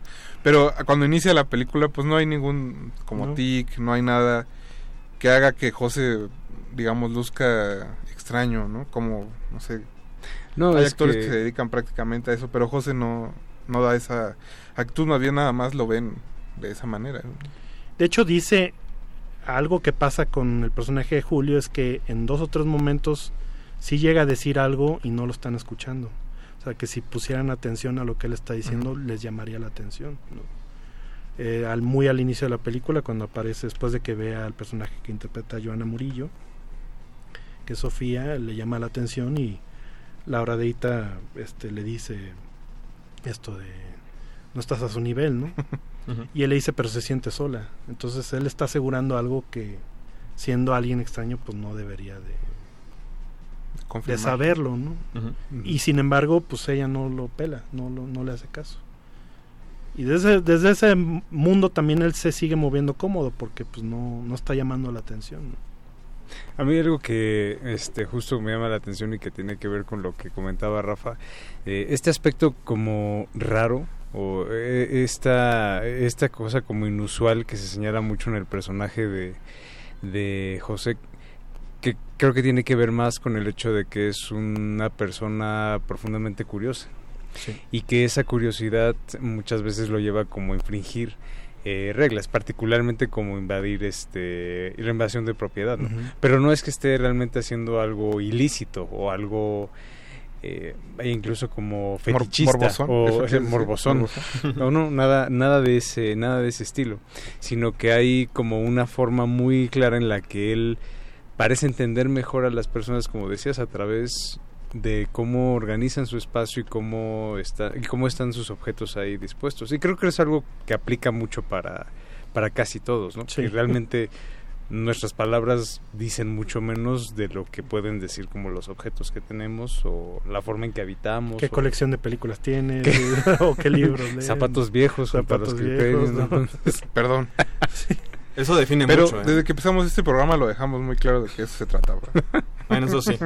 Era la declaración de principios que, que las dos cosas convivían. Sí, no, na- nada estaba oculto. Pero creo que tiene que ver- tendría que ver más como con esa parte. Y en ese sentido creo que el personaje de Julio es como inusual en dentro de lo que hemos visto particularmente en el cine mexicano recientemente. Sí, de hecho cada vez que se mete a los espacios o a las casas, se comporta distinto ante ellos porque está reaccionando ante el espacio. Y en los momentos en que él se vuelve feliz ante un espacio, pues se maravilla como si fuera ahora sí que un niño, ¿no? Y en, con cada espacio responde el distinto, con mucha curiosidad, más sacado de onda. Pues qué les parece escuchamos un poco de música. Tocar el turno del soundtrack de Yesterday. Viene una elegida por Mauricio Orduña que se llama Love and Hate de Michael Kiwanuka. No se despeguen, estamos en Red UNAM.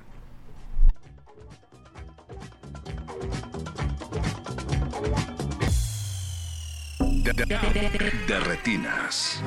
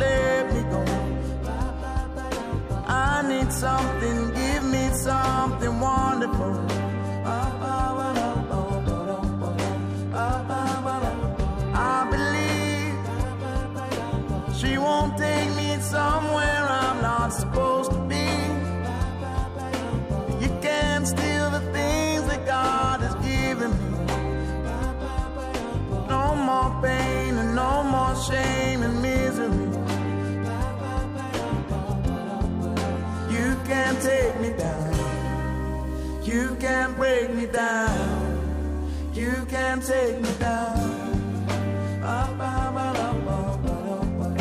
You can't take me down. You can't break me down. You can't take me down.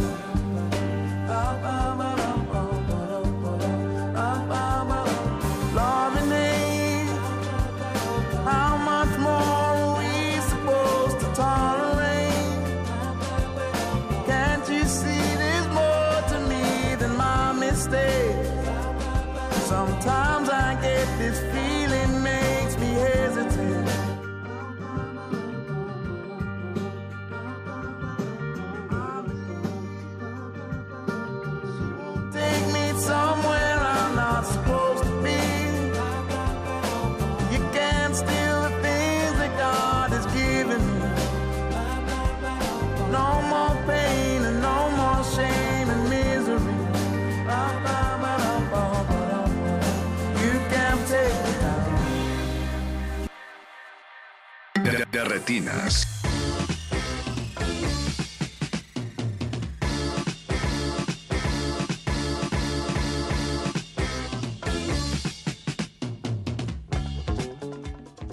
Acabamos de escuchar Love and Hate de Michael Kiwanuka, parte del soundtrack de Yesterday.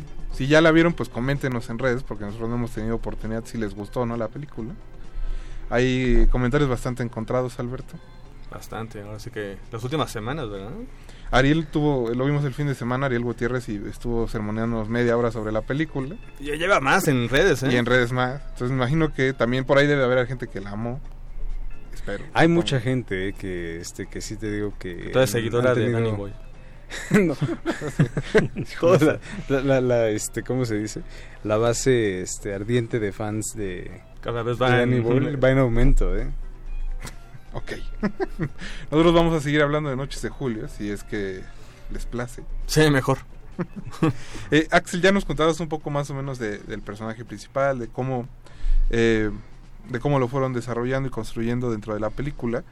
Eh, me llama un poco la atención que en, en varias entrevistas tus, tus actores dicen, tú mismo nos acabas de comentar, que los pusiste a ver películas de Kieslowski y Sexo, Mentiras y Videotape. ¿Hubo alguna razón en especial que quisieras, por la, por la que quisieras que vieran exactamente esas dos películas? Kislovsky era sobre todo, bueno, eran dos cosas, en Sexo, Mentiras y Video, creo que el personaje de James Spader se acerca mucho más de lo que parece, o sea, la película se acerca mucho más de lo que, que aparenta a Noches de Julio. Y el, el personaje de James Spader también está en una, en una edad y está como en, abordando su soledad de una manera muy peculiar. Eh, graba conversaciones sobre sexo, pero no teniendo sexo, nadie teniendo sexo. Y tiene una cierta evasión y también siempre viste igual. O sea, había como varios puntos de conexión. Y era alguien que no era de 20 años, ¿no? Era alguien que ya estaba de treinta y tantos. Entonces, este, o esa era el, el perfil del personaje. Entonces eso era como para aterrizar un poco cómo piensa y cómo vive esta realidad alterna, por así decirlo, el personaje de Julio y las de Kislovsky porque eh, fue un director que no tenía, no anteponía un juicio ético y moral a sus personajes. Son así, ¿no? Es- está el juez en rojo que pues, aburrido por la jubila- por la jubilación pues decide espiar conversaciones telefónicas de los vecinos. ¿Por qué? Pues porque está aburrido. Y no hay ningún juicio moral ni, ni nada, o sea, es así y ya. Y así con todos los personajes que aborda Kieslowski. Entonces eso, eso me servía. Y también, en, en el caso de, de Kieslowski, la, a nivel estético y a nivel de referencia de foto, porque con Osvaldo Toledano, el fotógrafo, y con Liz Medrano, la diseñadora de producción, pues trabajábamos mucho como esas referencias y paleta de colores y todo eso. Y la referencia de los fotógrafos polacos también, de cómo iluminaban. Y eso era como una referencia también para que ellos vieran más o menos cómo se iba a juguetear un poco con a la manera de iluminarse y todo eso, como en algo ahí que no fuera 100% real, por así decirlo, convencional. Hay cierta sobriedad un poco en... eh, sobre todo en los espacios que invade, que invade Julio, ¿no? Sí. Esa, eh, pues sí, como luces muy tenues, ¿no? Sí. Y diferencia de la ciudad misma donde está desarrollándose, ¿no? Que es posiblemente, como mencionas, un poco más irreal, ¿no? Sí, que él se siente a gusto en los espacios, en, la soledad, en las calles, por eso también está una secuencia donde se topa un extraño que lo saluda, pues porque él ya va perdiendo ese toque mágico que él tenía de pasar desapercibido, ¿no? Y, y sí, los, los espacios para mí eran también importante esta de hacer la referencia que todos eran más o menos del mismo barrio, que cada, pues, cada lugar era, cada casa era distinto y no todos él, él prefería quedarse mucho rato o no. Era mm, como tratar de entrar eh, dentro de su curiosidad y, y de entenderle un, un poco por ahí a- al personaje. ¿no? ¿Por dónde, ¿En dónde fue filmado? En su casi en su mayoría en Santa María la Ribera y San Rafael, la tintorería queda en la San Rafael. Este, algunos de las casas son ahí, eh, otras en, en la Cuauhtémoc, otras en la Condesa y ya, es, esos son el grueso de las Mm. de las locaciones. No, Y creo que ese se refleja muy bien como el asunto de la soledad, digamos, en las dos películas que citas y en tu película, porque son estos espacios que, que hay que llenarlos con algo eventualmente, ¿no? Digamos, eh, la, de esta Joana, el personaje de Joana que vive en este departamento blanco, aséptico, aséptico, muy como de moda, que imagino que cuando esté ella ahí, pues también se siente sola, ¿no? Entonces. José va y llena ese espacio cuando ella no está, ¿no? El mismo, este, el guitarrista que a pesar de que parece que tiene una vida sexual bastante fructífera, eh, pues aún así tiene la computadora llena de pornografía, ¿no? Entonces creo que hay como cierta obligación social por tratar de, de resarcir eso, ¿no? No sé, Sí. no sé de qué otra forma ponerlo. Sí, no, de alguna manera es como cada uno de ellos, es decir, creo que en algún momento lo- se lo decía José, pues tú los ves y te causa una curiosidad, siempre es primero una curiosidad de si realmente es la vida que ellos anuncian Tienen, llevar o se muestran, ¿no? Como decías de, de la, de la voz y así. Y este, entonces, pues eso, la... mm, em, sí, Yo creo que en ju- justo en esa parte hay como una eh, hay, hay, hay un hay un aspecto que vincula mucho ahorita lo que decía Rafa como de los personajes de Joana Murillo y del, del guitarrista como esta parte que vincula el sexo con la con la soledad ¿no? Y que no hay que todos los todo lo que comparten estos personajes es como justamente eso pero que es como diferentes facetas del mismo fenómeno.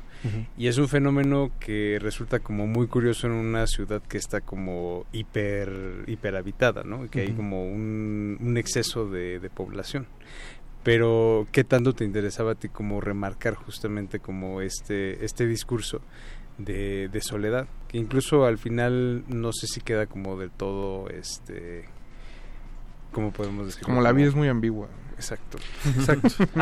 pues sí, de- definitivamente sí era abordar esto y abordar el miedo mismo de, de- de querer dar ese paso, digamos, ¿no? Cualquiera que sea, o sea, desde la gente que prefiere ya este vivir más este en soledad o la gente que quiere quisiera este comprometerse, pero cada vez es más difícil porque pues cada vez cedemos menos. También creo que era una preocupación de de un posible reflejo de, de cómo la sociedad se vuelve más egoísta un poco. ¿no? Y el mismo Julio también se ha vuelto. Lo que pasa es que él quiere, quiere tan poco que los demás no lo pueden entender. ¿no? Cómo es que no aspira más. ¿no? Esta relación media complicada que tiene sobre todo con su papá, no tanto con su mamá. ¿no? Que, que yo lo planteaba a- a- con Nacho Guadalupe y con José Meléndez les decía eso, pues no se caen mal, o sea, lo tuvieron joven y tú lo ves como un rival, digamos, o sea, como tú te sientes joven y, y te molesta y te, ¿no? O sea, no, no, no, no te cae bien tu hijo. Pero no significa que él se lleva mal con Carmen Beato, que es quien interpreta a la mamá, ¿no? O sea, ellos, ellos también, el factor del hijo es el que les, les hace un poco ruido. Les ¿no? mueve el tapete. Les mueve el tapete. ¿no? Pues vamos a escuchar un poco más de música. Toca el, so- eh, el soundtrack de La música de mi vida, inspirada por Bruce Springsteen.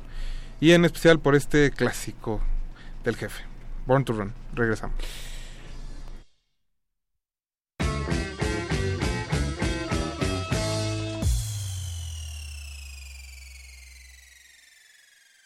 De, retinas.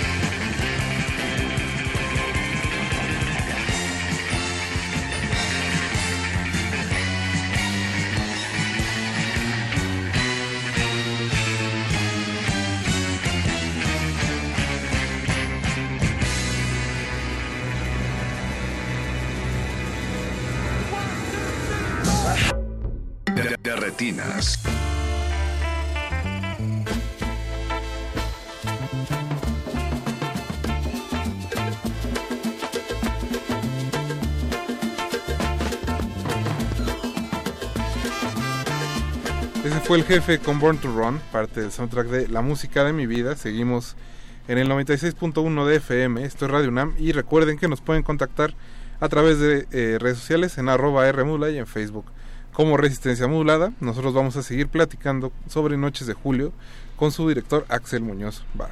Axel, eh, ya platicábamos un poco de esta, pues como de las inseguridades que tiene el personaje de Julio y cómo se van pues extendiendo digamos hacia los otros personajes.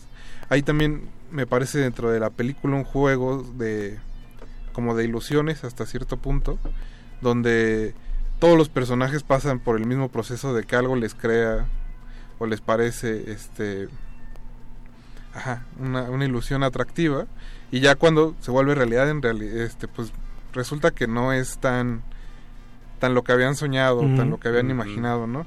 Entonces es en- decepcionante, ¿no? En Sí. el, en el primer encuentro en, de José con, con el personaje de Joana Murillo, eh, en el encuentro al final con la otra chica que se mete a las casas, que también Florencia Ríos, que los dos parecen haber encontrado, ¿no? Como esta, ah, esta persona que, que me entiende y que en apariencia hace cosas muy similares a las que yo hago, pero que, como decía Jorge, al final no se entiende muy bien si su relación sucederá o no, o si tiene algún futuro, pero es parte, me parece, del juego de toda la película. y de la fantasía, ¿no? De las ideas que, que se pueden hacer y que, que creo que con el paso del tiempo se vuelven más difíciles de, de abandonar y aventarse de cabeza al precipicio. Eso es un poco la, la tesis. Por eso también los personajes pues no son tan jóvenes en realidad. Yo a Florencia la conocí en el, en el rodaje de Los días más oscuros de nosotros, de Astrid Rondero, donde yo hice sonido y me gustó mucho la capacidad también muy camaleónica, de alguna manera muy sencilla de, de, de- de transformarse, que era algo que también tiene el personaje que ella interpreta, ¿no? que se llama Mara. Y, también es una extraordinaria actriz y este y como ella también le proyecta un poco eso, ¿no? De la de que no es tan joven, ¿no? Y ya están como dándole la vuelta a asuntos que ya tienen que afrontar y que tal vez no los quieren dejar del todo, ¿no? Aunque ella pues este siempre está un poco un paso adelante. ¿no?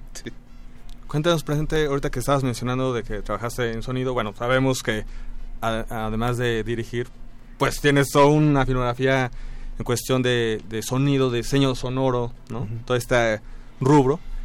Si bien aquí no haces esta parte, ¿cómo trabajas con tu sonidista, con tu diseñador de sonido? También para darle, pues vaya, eh, la redundancia, pues eh, el ambiente, el sonido a estos espacios de los que estamos eh, hablando. Pues primero trabajé, tuve la fortuna de trabajar con Isabel Muñoz, la mejor sonista de este país. Saludos, que se supone que está escuchando. Chabelita. Ojalá sí. Que se manifieste. Sí. Un saludo, Isabel. Eh, y ella, ella es muy buena. En el caso, yo le pedía ayuda, que es algo que a mí me gusta aportar cuando soy sonidista y dependiendo también los proyectos. Me, me- le pedía que me cuidaran ciertas cosas relacionadas con la actuación, porque a veces yo lo que me fui dando cuenta es que los, los directores se abruman por tantas cosas. Es un mito gringo de que los directores están, todo mundo les rinde pleitesía, no es cierto eso. Y a veces están muy solitarios y eso va desde el- no lo más alto a lo a las producciones más bajas. Entonces, muchas veces te empiezas a preocupar por detalles técnicos y estás descuidando otros, concretamente muchas veces las actuaciones. Y a mí me gusta a veces apoyar, este, si lo permiten, y eso también se lo pedí a Chabela. Después con León Felipe González, el diseñador sonoro, este, que es amigo de muchos años y mi primer rodaje fue su tesis y lo conozco hace tiempo. Eh, con él trabajamos mucho de los espacios, pero eso venía desde la filmación. O sea, yo más bien permitía que José reaccionara ante lo que sonaba ahí. Yo sabía que muchas veces estos sonidos no se iban a registrar bien en el directo. Pero muchas veces José entra a los espacios y, voltea hacia afuera o hacia una ventana y realmente había algo sonando allá afuera. Entonces él lo incorporaba y a veces estos sonidos, al no registrarse bien en el sonido directo por la lejanía, pues no importaba y después se proponía algo, en, se propuso algo en el diseño sonoro. Porque muchas veces este nervio de entrar a las casas es cómo suena una casa vacía, pues en realidad suena todo lo de afuera. ¿no? Eso es lo que realmente suena, no, no suena nada la casa. Entonces era construir los espacios desde afuera también, cómo influían. Y en ese, en ese sentido también filmarlo así, dar ese tiempo, no estar corriendo haciendo tantas tomas o tan breves, ¿no? Algo que nosotros como en todo este tiempo que hemos entrevistado eh, a diferentes cineastas y que hemos visto las películas, algo que siempre nos llama la atención es cómo al gran grueso de los cineastas mexicanos no les gusta mucho ver cine. O sea que realmente como tienen más la preferencia, y bueno, le dan predominancia a hacerlo, a hacer, este, a verlo, Cinéfilos. pues, a ser Cinefilia, sí. Que no es tu caso, por ejemplo, que tú sí tienes como eh, una parte como cinéfila muy muy activa y estás como constantemente no solo viendo películas, sino también leyendo textos de cineastas, de críticos. Entonces, ¿crees que esa parte también es fundamental para la labor del cineasta? Muchi- es totalmente. Y no solamente ver, yo estoy de acuerdo, ¿eh? yo, yo creo que muchos no ven tanto cine, ya ni siquiera, ya uno no dice, no, ya ni siquiera el buen cine, porque siempre eso es un criterio personal y, subjetivo. Simplemente verlo, ¿no? Ver, ver qué pasa, ver qué se hizo antes y, y leer más y muchas cosas que también luego fallan y es fundamental hasta por desde un lado muy cínico que es referencias de donde uno puede sacar y a veces uno fusilar cosas consciente o inconscientemente porque ahí está la, la influencia no por ejemplo en, en mi caso yo una de mis preocupaciones antes de filmar era cómo voy a contar esto no tanto cómo se va a ver o la iluminación o el arte sino cómo lo, lo voy a contar y, y- y yo lo que no quería era meterme en una presión de filmar con un shooting super planeado y tener 10 emplazamientos por cada escena. Y me empecé a revisar cine de Fassbinder y cine de Douglas Sirk o cine de antes y veía cómo resolvían con un emplazamiento, con dos emplazamientos. Y yo decía, pues es que cuál es el miedo de estar máster y cortando y cortando y cortando y cortando. Y de todos modos hay grandes películas así. Entonces lo quise probar, sentía que era algo que se prestaba mucho para, para la película y me sentí muy cómodo, muy, muy, muy cómodo. Y no lo hubiera logrado sin darme estos momentos de, de, paz, por así decirlo, y revisar estas películas, de ver cómo un Fassbinder hacía películas en 15 días y se veía como si hubiera tenido dos meses, ¿no? Pero es por otro lado la cuestión, no era tanto el presupuesto, ¿no? Y, Axel, por ejemplo, ahora- que menciona Jorge lo de la crítica de cine, pues la película lleva un buen recorrido.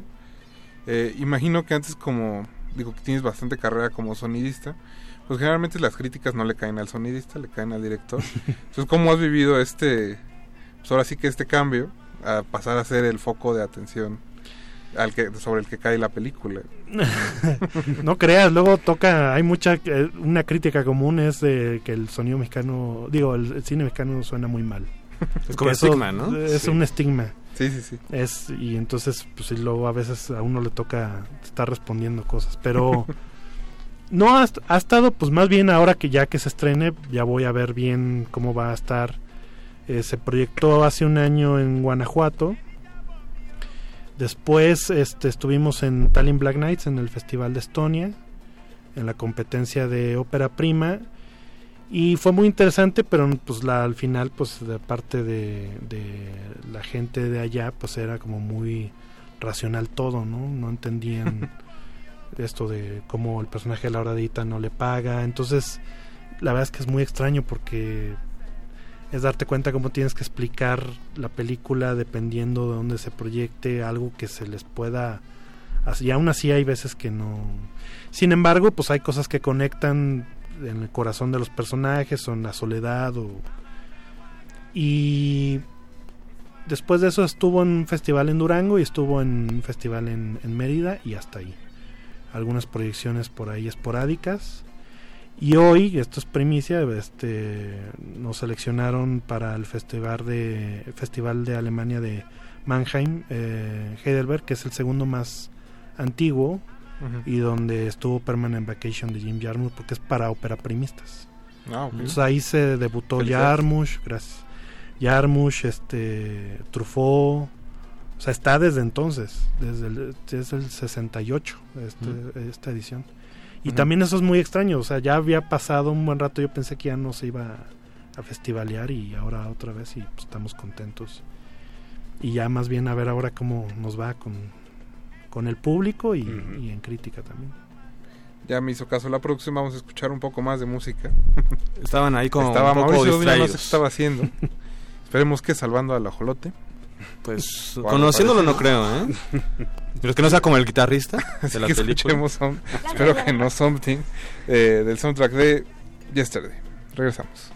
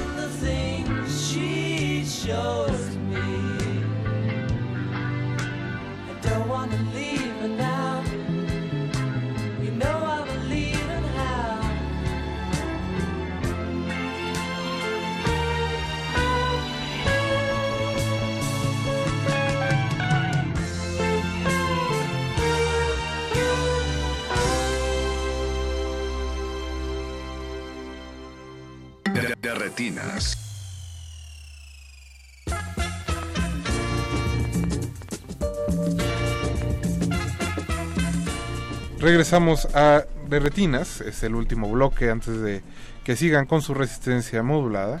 Seguimos platicando con Axel Muñoz Barba, director de Las Noches de Julio. Y pues, Axel, antes de que se nos, ahora sí que se nos acabe el tiempo, pues, eh, uno, ¿cómo va a estar la distribución? ¿Cuántas salas? ¿Dónde va a andar? ¿Dónde pueden checar la información? Pues vamos a estar en eh, Cineteca y Circuitos Culturales. Eh, hasta ahorita están confirmados Cine Tonalá, eh, Cineteca Nacional. Y estamos en otras como City Cinemas y Cinebox. CCU también me parece como una semana después. Creo que es el- la primera de octubre. La primera de octubre. Y todavía no tenemos bien los horarios y todo eso porque se está todavía definiendo, pero en la Cineteca desde el viernes 27 y estamos esperando un poco concretar más, son alrededor de 14 copias. También vamos a estar en Cineteca Monterrey, cine- este, Cineteca Tijuana, eh, insisto, dos tonalás, este, incluyendo el de Hércules recién. Y pues las redes son en Instagram es arroba noches de julio, en Twitter es noches de julio MX y en Facebook también está la cuenta de la película y ahí se va a estar subiendo la información ya más eh, de concreta de horarios y todo eso. También, eh, Axel, pues eres asiduo tuitero. Mm, Sí, bastante. Bastante. Frenéticamente. Entonces, pues, ¿dónde te puedes eh, leer nuestro, nuestro público? Arroba Axel Michael.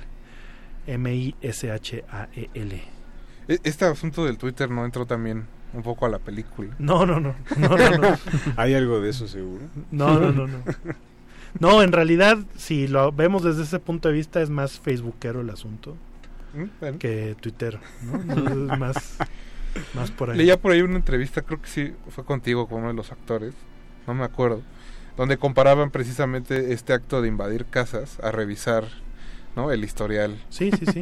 los- el, el historial o y que ya a la gente le parece pues normal, pero pues también es muy extraño que se reúnan amigos y discutan sobre lo que le pasó a alguien sin que ese alguien se Lo haya puso, dicho sí, sí, sí. directamente, ¿no? Peor Eso aún cuando son fotos de hace tres años, ¿no? No, son- y, son- y recibes el like de, oye, Sí, pero eso lo publicaste sí, sí. cinco, ¿no? Yo no sé cómo vivía la gente antes sin, sin saber de sus... Que ese es un poco el guiño también deliberado de haber hecho la película. Solo dos personajes tienen celulares. Y yo le decía a José y a Florencia eso de, pues esto es como era antes, un poquito de, de no estar dando ni que la gente se entere qué estás haciendo a cada rato. Antes nos metíamos a las casas de las Antes personas para conocerlas. de verdad. Sin, tener bien que ma- visto. sin tener que mandar un live desde Instagram así invadiendo una casa. ¿no?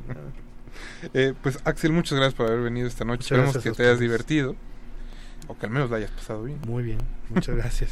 Eh, le mandamos un saludo en Twitter a Water Rooster, arroba roosterwater, que nos mandó un saludo. Salud. Eh, Pablo Extinto se quejó de que pusimos something. Perdón, Pablo. Ah, te digo que anda muy quejumbroso. Intentamos hacerlo lo Hombre, mejor déjalo. posible. Oye. Tiene derecho a quejarse. Esa canción le llega a mucha gente, Alberto. Tienes que también... ¿También se le habrá puesto a su exnovia? No sé. No seguro Pablo este, nos resolverá la duda Ahorita que nos a través de Twitter. Eh, mi nombre es Rafael Paz. Muchas gracias por habernos escuchado esta noche. Jorge. Gracias, Rafa. Buenas noches. Alberto. Gracias, Rafa. Buenas noches. En producción estuvo Mauricio Orduña, en los teléfonos Eduardo Luis Hernández Hernández, Don Agustín Mulia en los controles y Alba Martínez en la continuidad. Eh, recuerden que sigue Resistencia Modulada, no se despeguen hasta las 11 de la noche y mañana a las 8 iniciamos con Alberto Candiani y Resistor. Buenas noches, hasta luego, los dejamos en compañía de Little Ness.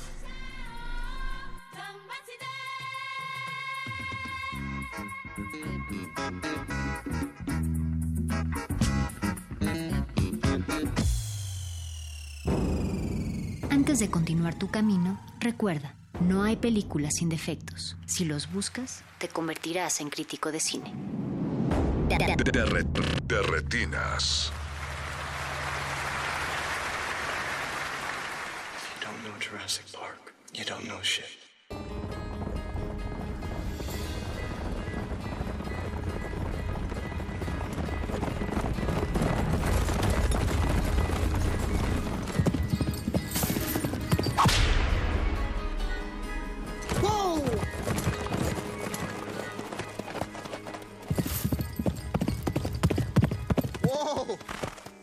Boss, I'm flabbergasted. Why we stop? When you see a black man on a horse going that fast, you just gotta let him fly. You right. That's a horse horse. That is a horse horse.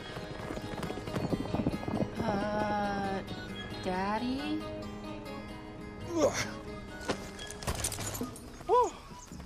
That was rough. Ah, it should be fine. We'll settle in here for the night. I don't know, man. And last time I was here, they weren't too welcoming to outsiders. Yeah. you're with me this time. Everything's gonna be all right.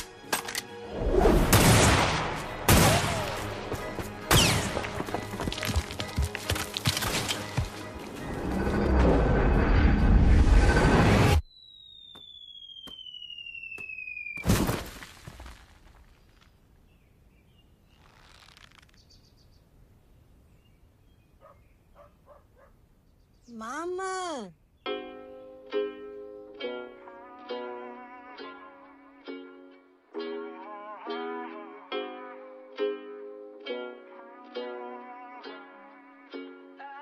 Yeah, I'm gonna take my horse through the old town road. I'm gonna ride till I can't no more. I'm gonna take my horse through the old town road. I'm gonna ride till I can't no more. I got the horses in the back, horse stock is attached. Head is matted black, got the bushes black to match. Riding on a horse, ha, you can whip your Porsche. I've been in the valley, you ain't been up off that porch. Now, can't nobody tell me nothing. You can't tell me nothing. Can't nobody tell me nothing.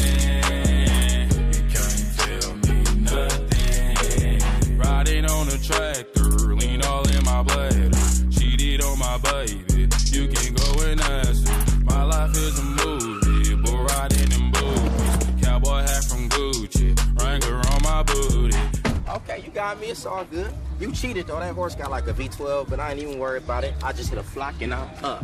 I seen you before. You from Compton, right? Huh?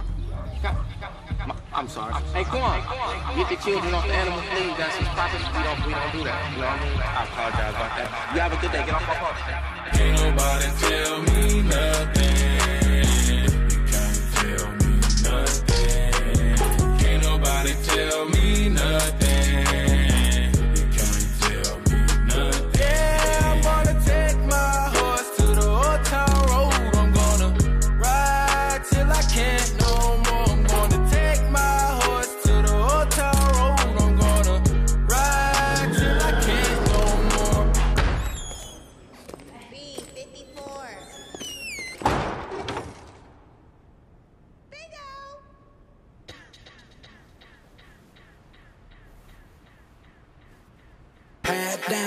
Cross town, living like a rock star. Spend a lot of money on my brand new guitar. Baby's got a habit, diamond rings, and Fendi sports bras. Riding down Rodeo in my Maserati sports car. Got no stress, I've been through all that. I'm like a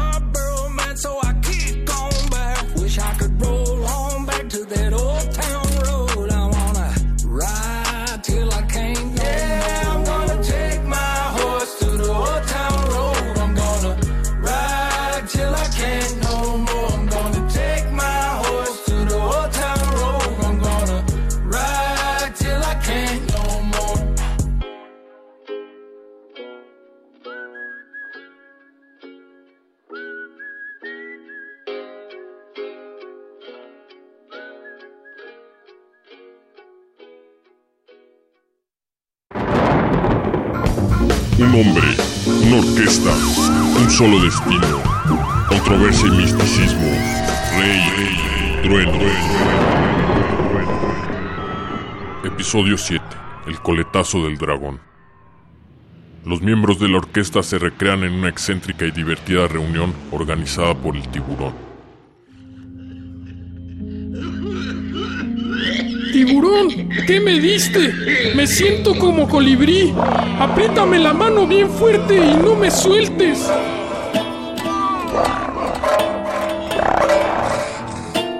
Tuerto, ya te dio el coletazo del dragón.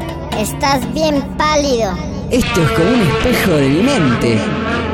Después de esto, yo vuelvo al psicoanálisis. Hijo de puta, gonorrea, malparido, esta mierda está que quema.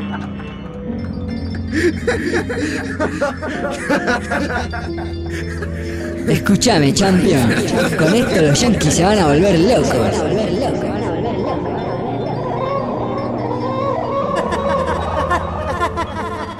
Tranquilos, tranquilos, no pasa nada. Mía cerebra un poco inflamada. Ojos de mosca, graduación de 90 grados. ¿Cómo no pasa nada? Se está pasando todo. Tiburón, tiburón, me chupa el abismo. ¡Ah! No jueguen con mi mente. Enano, tiburón, me estoy muriendo de miedo. Siento abejas por todas partes. ¡Ah! ¡Quítemelo! Pará, tuerto, no me toques. Sos una desgracia, te orinaste otra vez.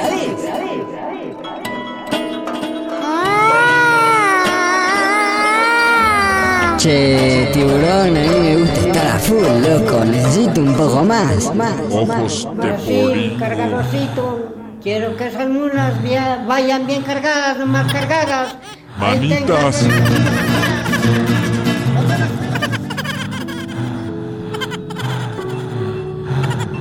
¿Qué nos diste, tiburón? ¿Qué nos diste?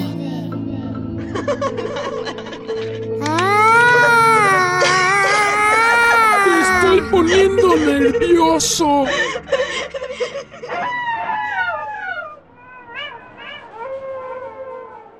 Tengo que ir a Chicago y llevarle esta cosa a los gringos. Mira, cuando yo conocí al tuerto era un tipo normal. Si lo viera ahora su madre. Esto es libertad, tuerto. Esto es libertad. Debes de tener mucho cuidado con esto, tuerto. Hasta los Rangers se van a poner celosos con la mercancía. Ah, y ahí me traes una gringa. Esa será mi misión. Tengo que llevar la carga al otro lado. Voy a liberar al oprimido pueblo americano. Chicago es mi destino. Enano, prepara mis cosas y avísale a Rey Trueno que le llevo la cesna. A toda velocidad, tuerto. Yo voy contigo. No, enano, esta misión es peligrosa. La tengo que hacer yo solo. Yo solo.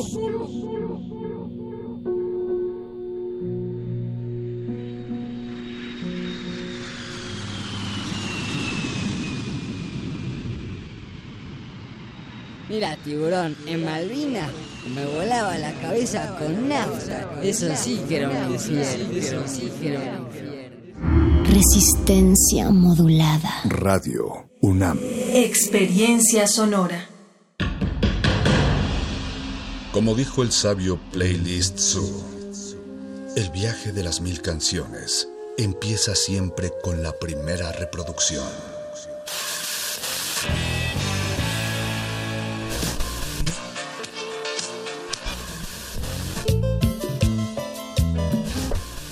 Continuación, un maestro te abrirá la puerta de su lista de reproducción. El resto va por tu cuenta. Play listo.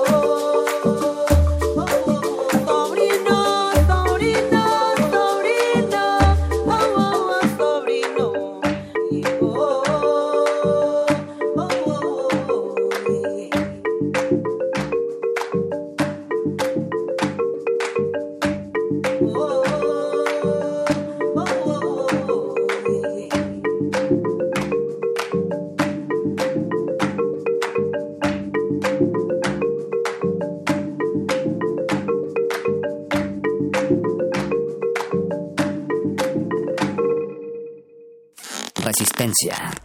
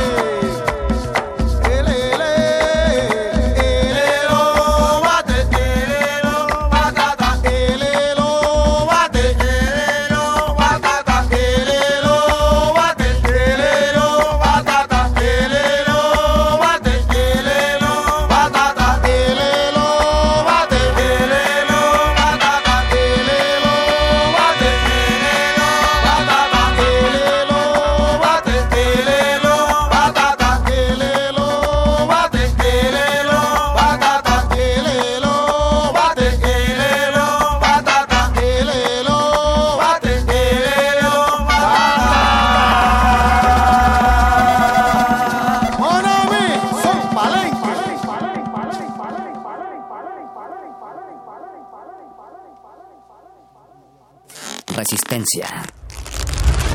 Modular.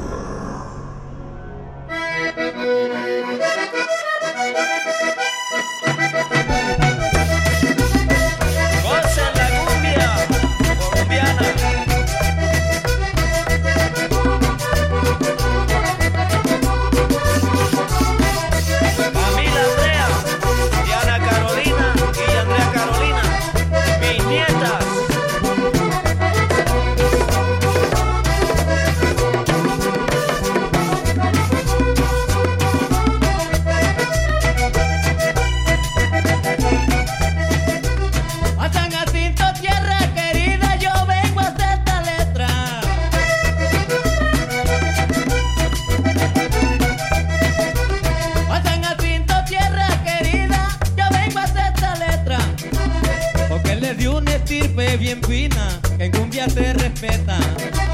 O que les dio una estirpe bien fina, que en cumbia se respeta. Y esta es una tierra de poetas, y este es San Jacinto Bolívar. Y esta es una tierra de poetas, este es San Jacinto Bolívar.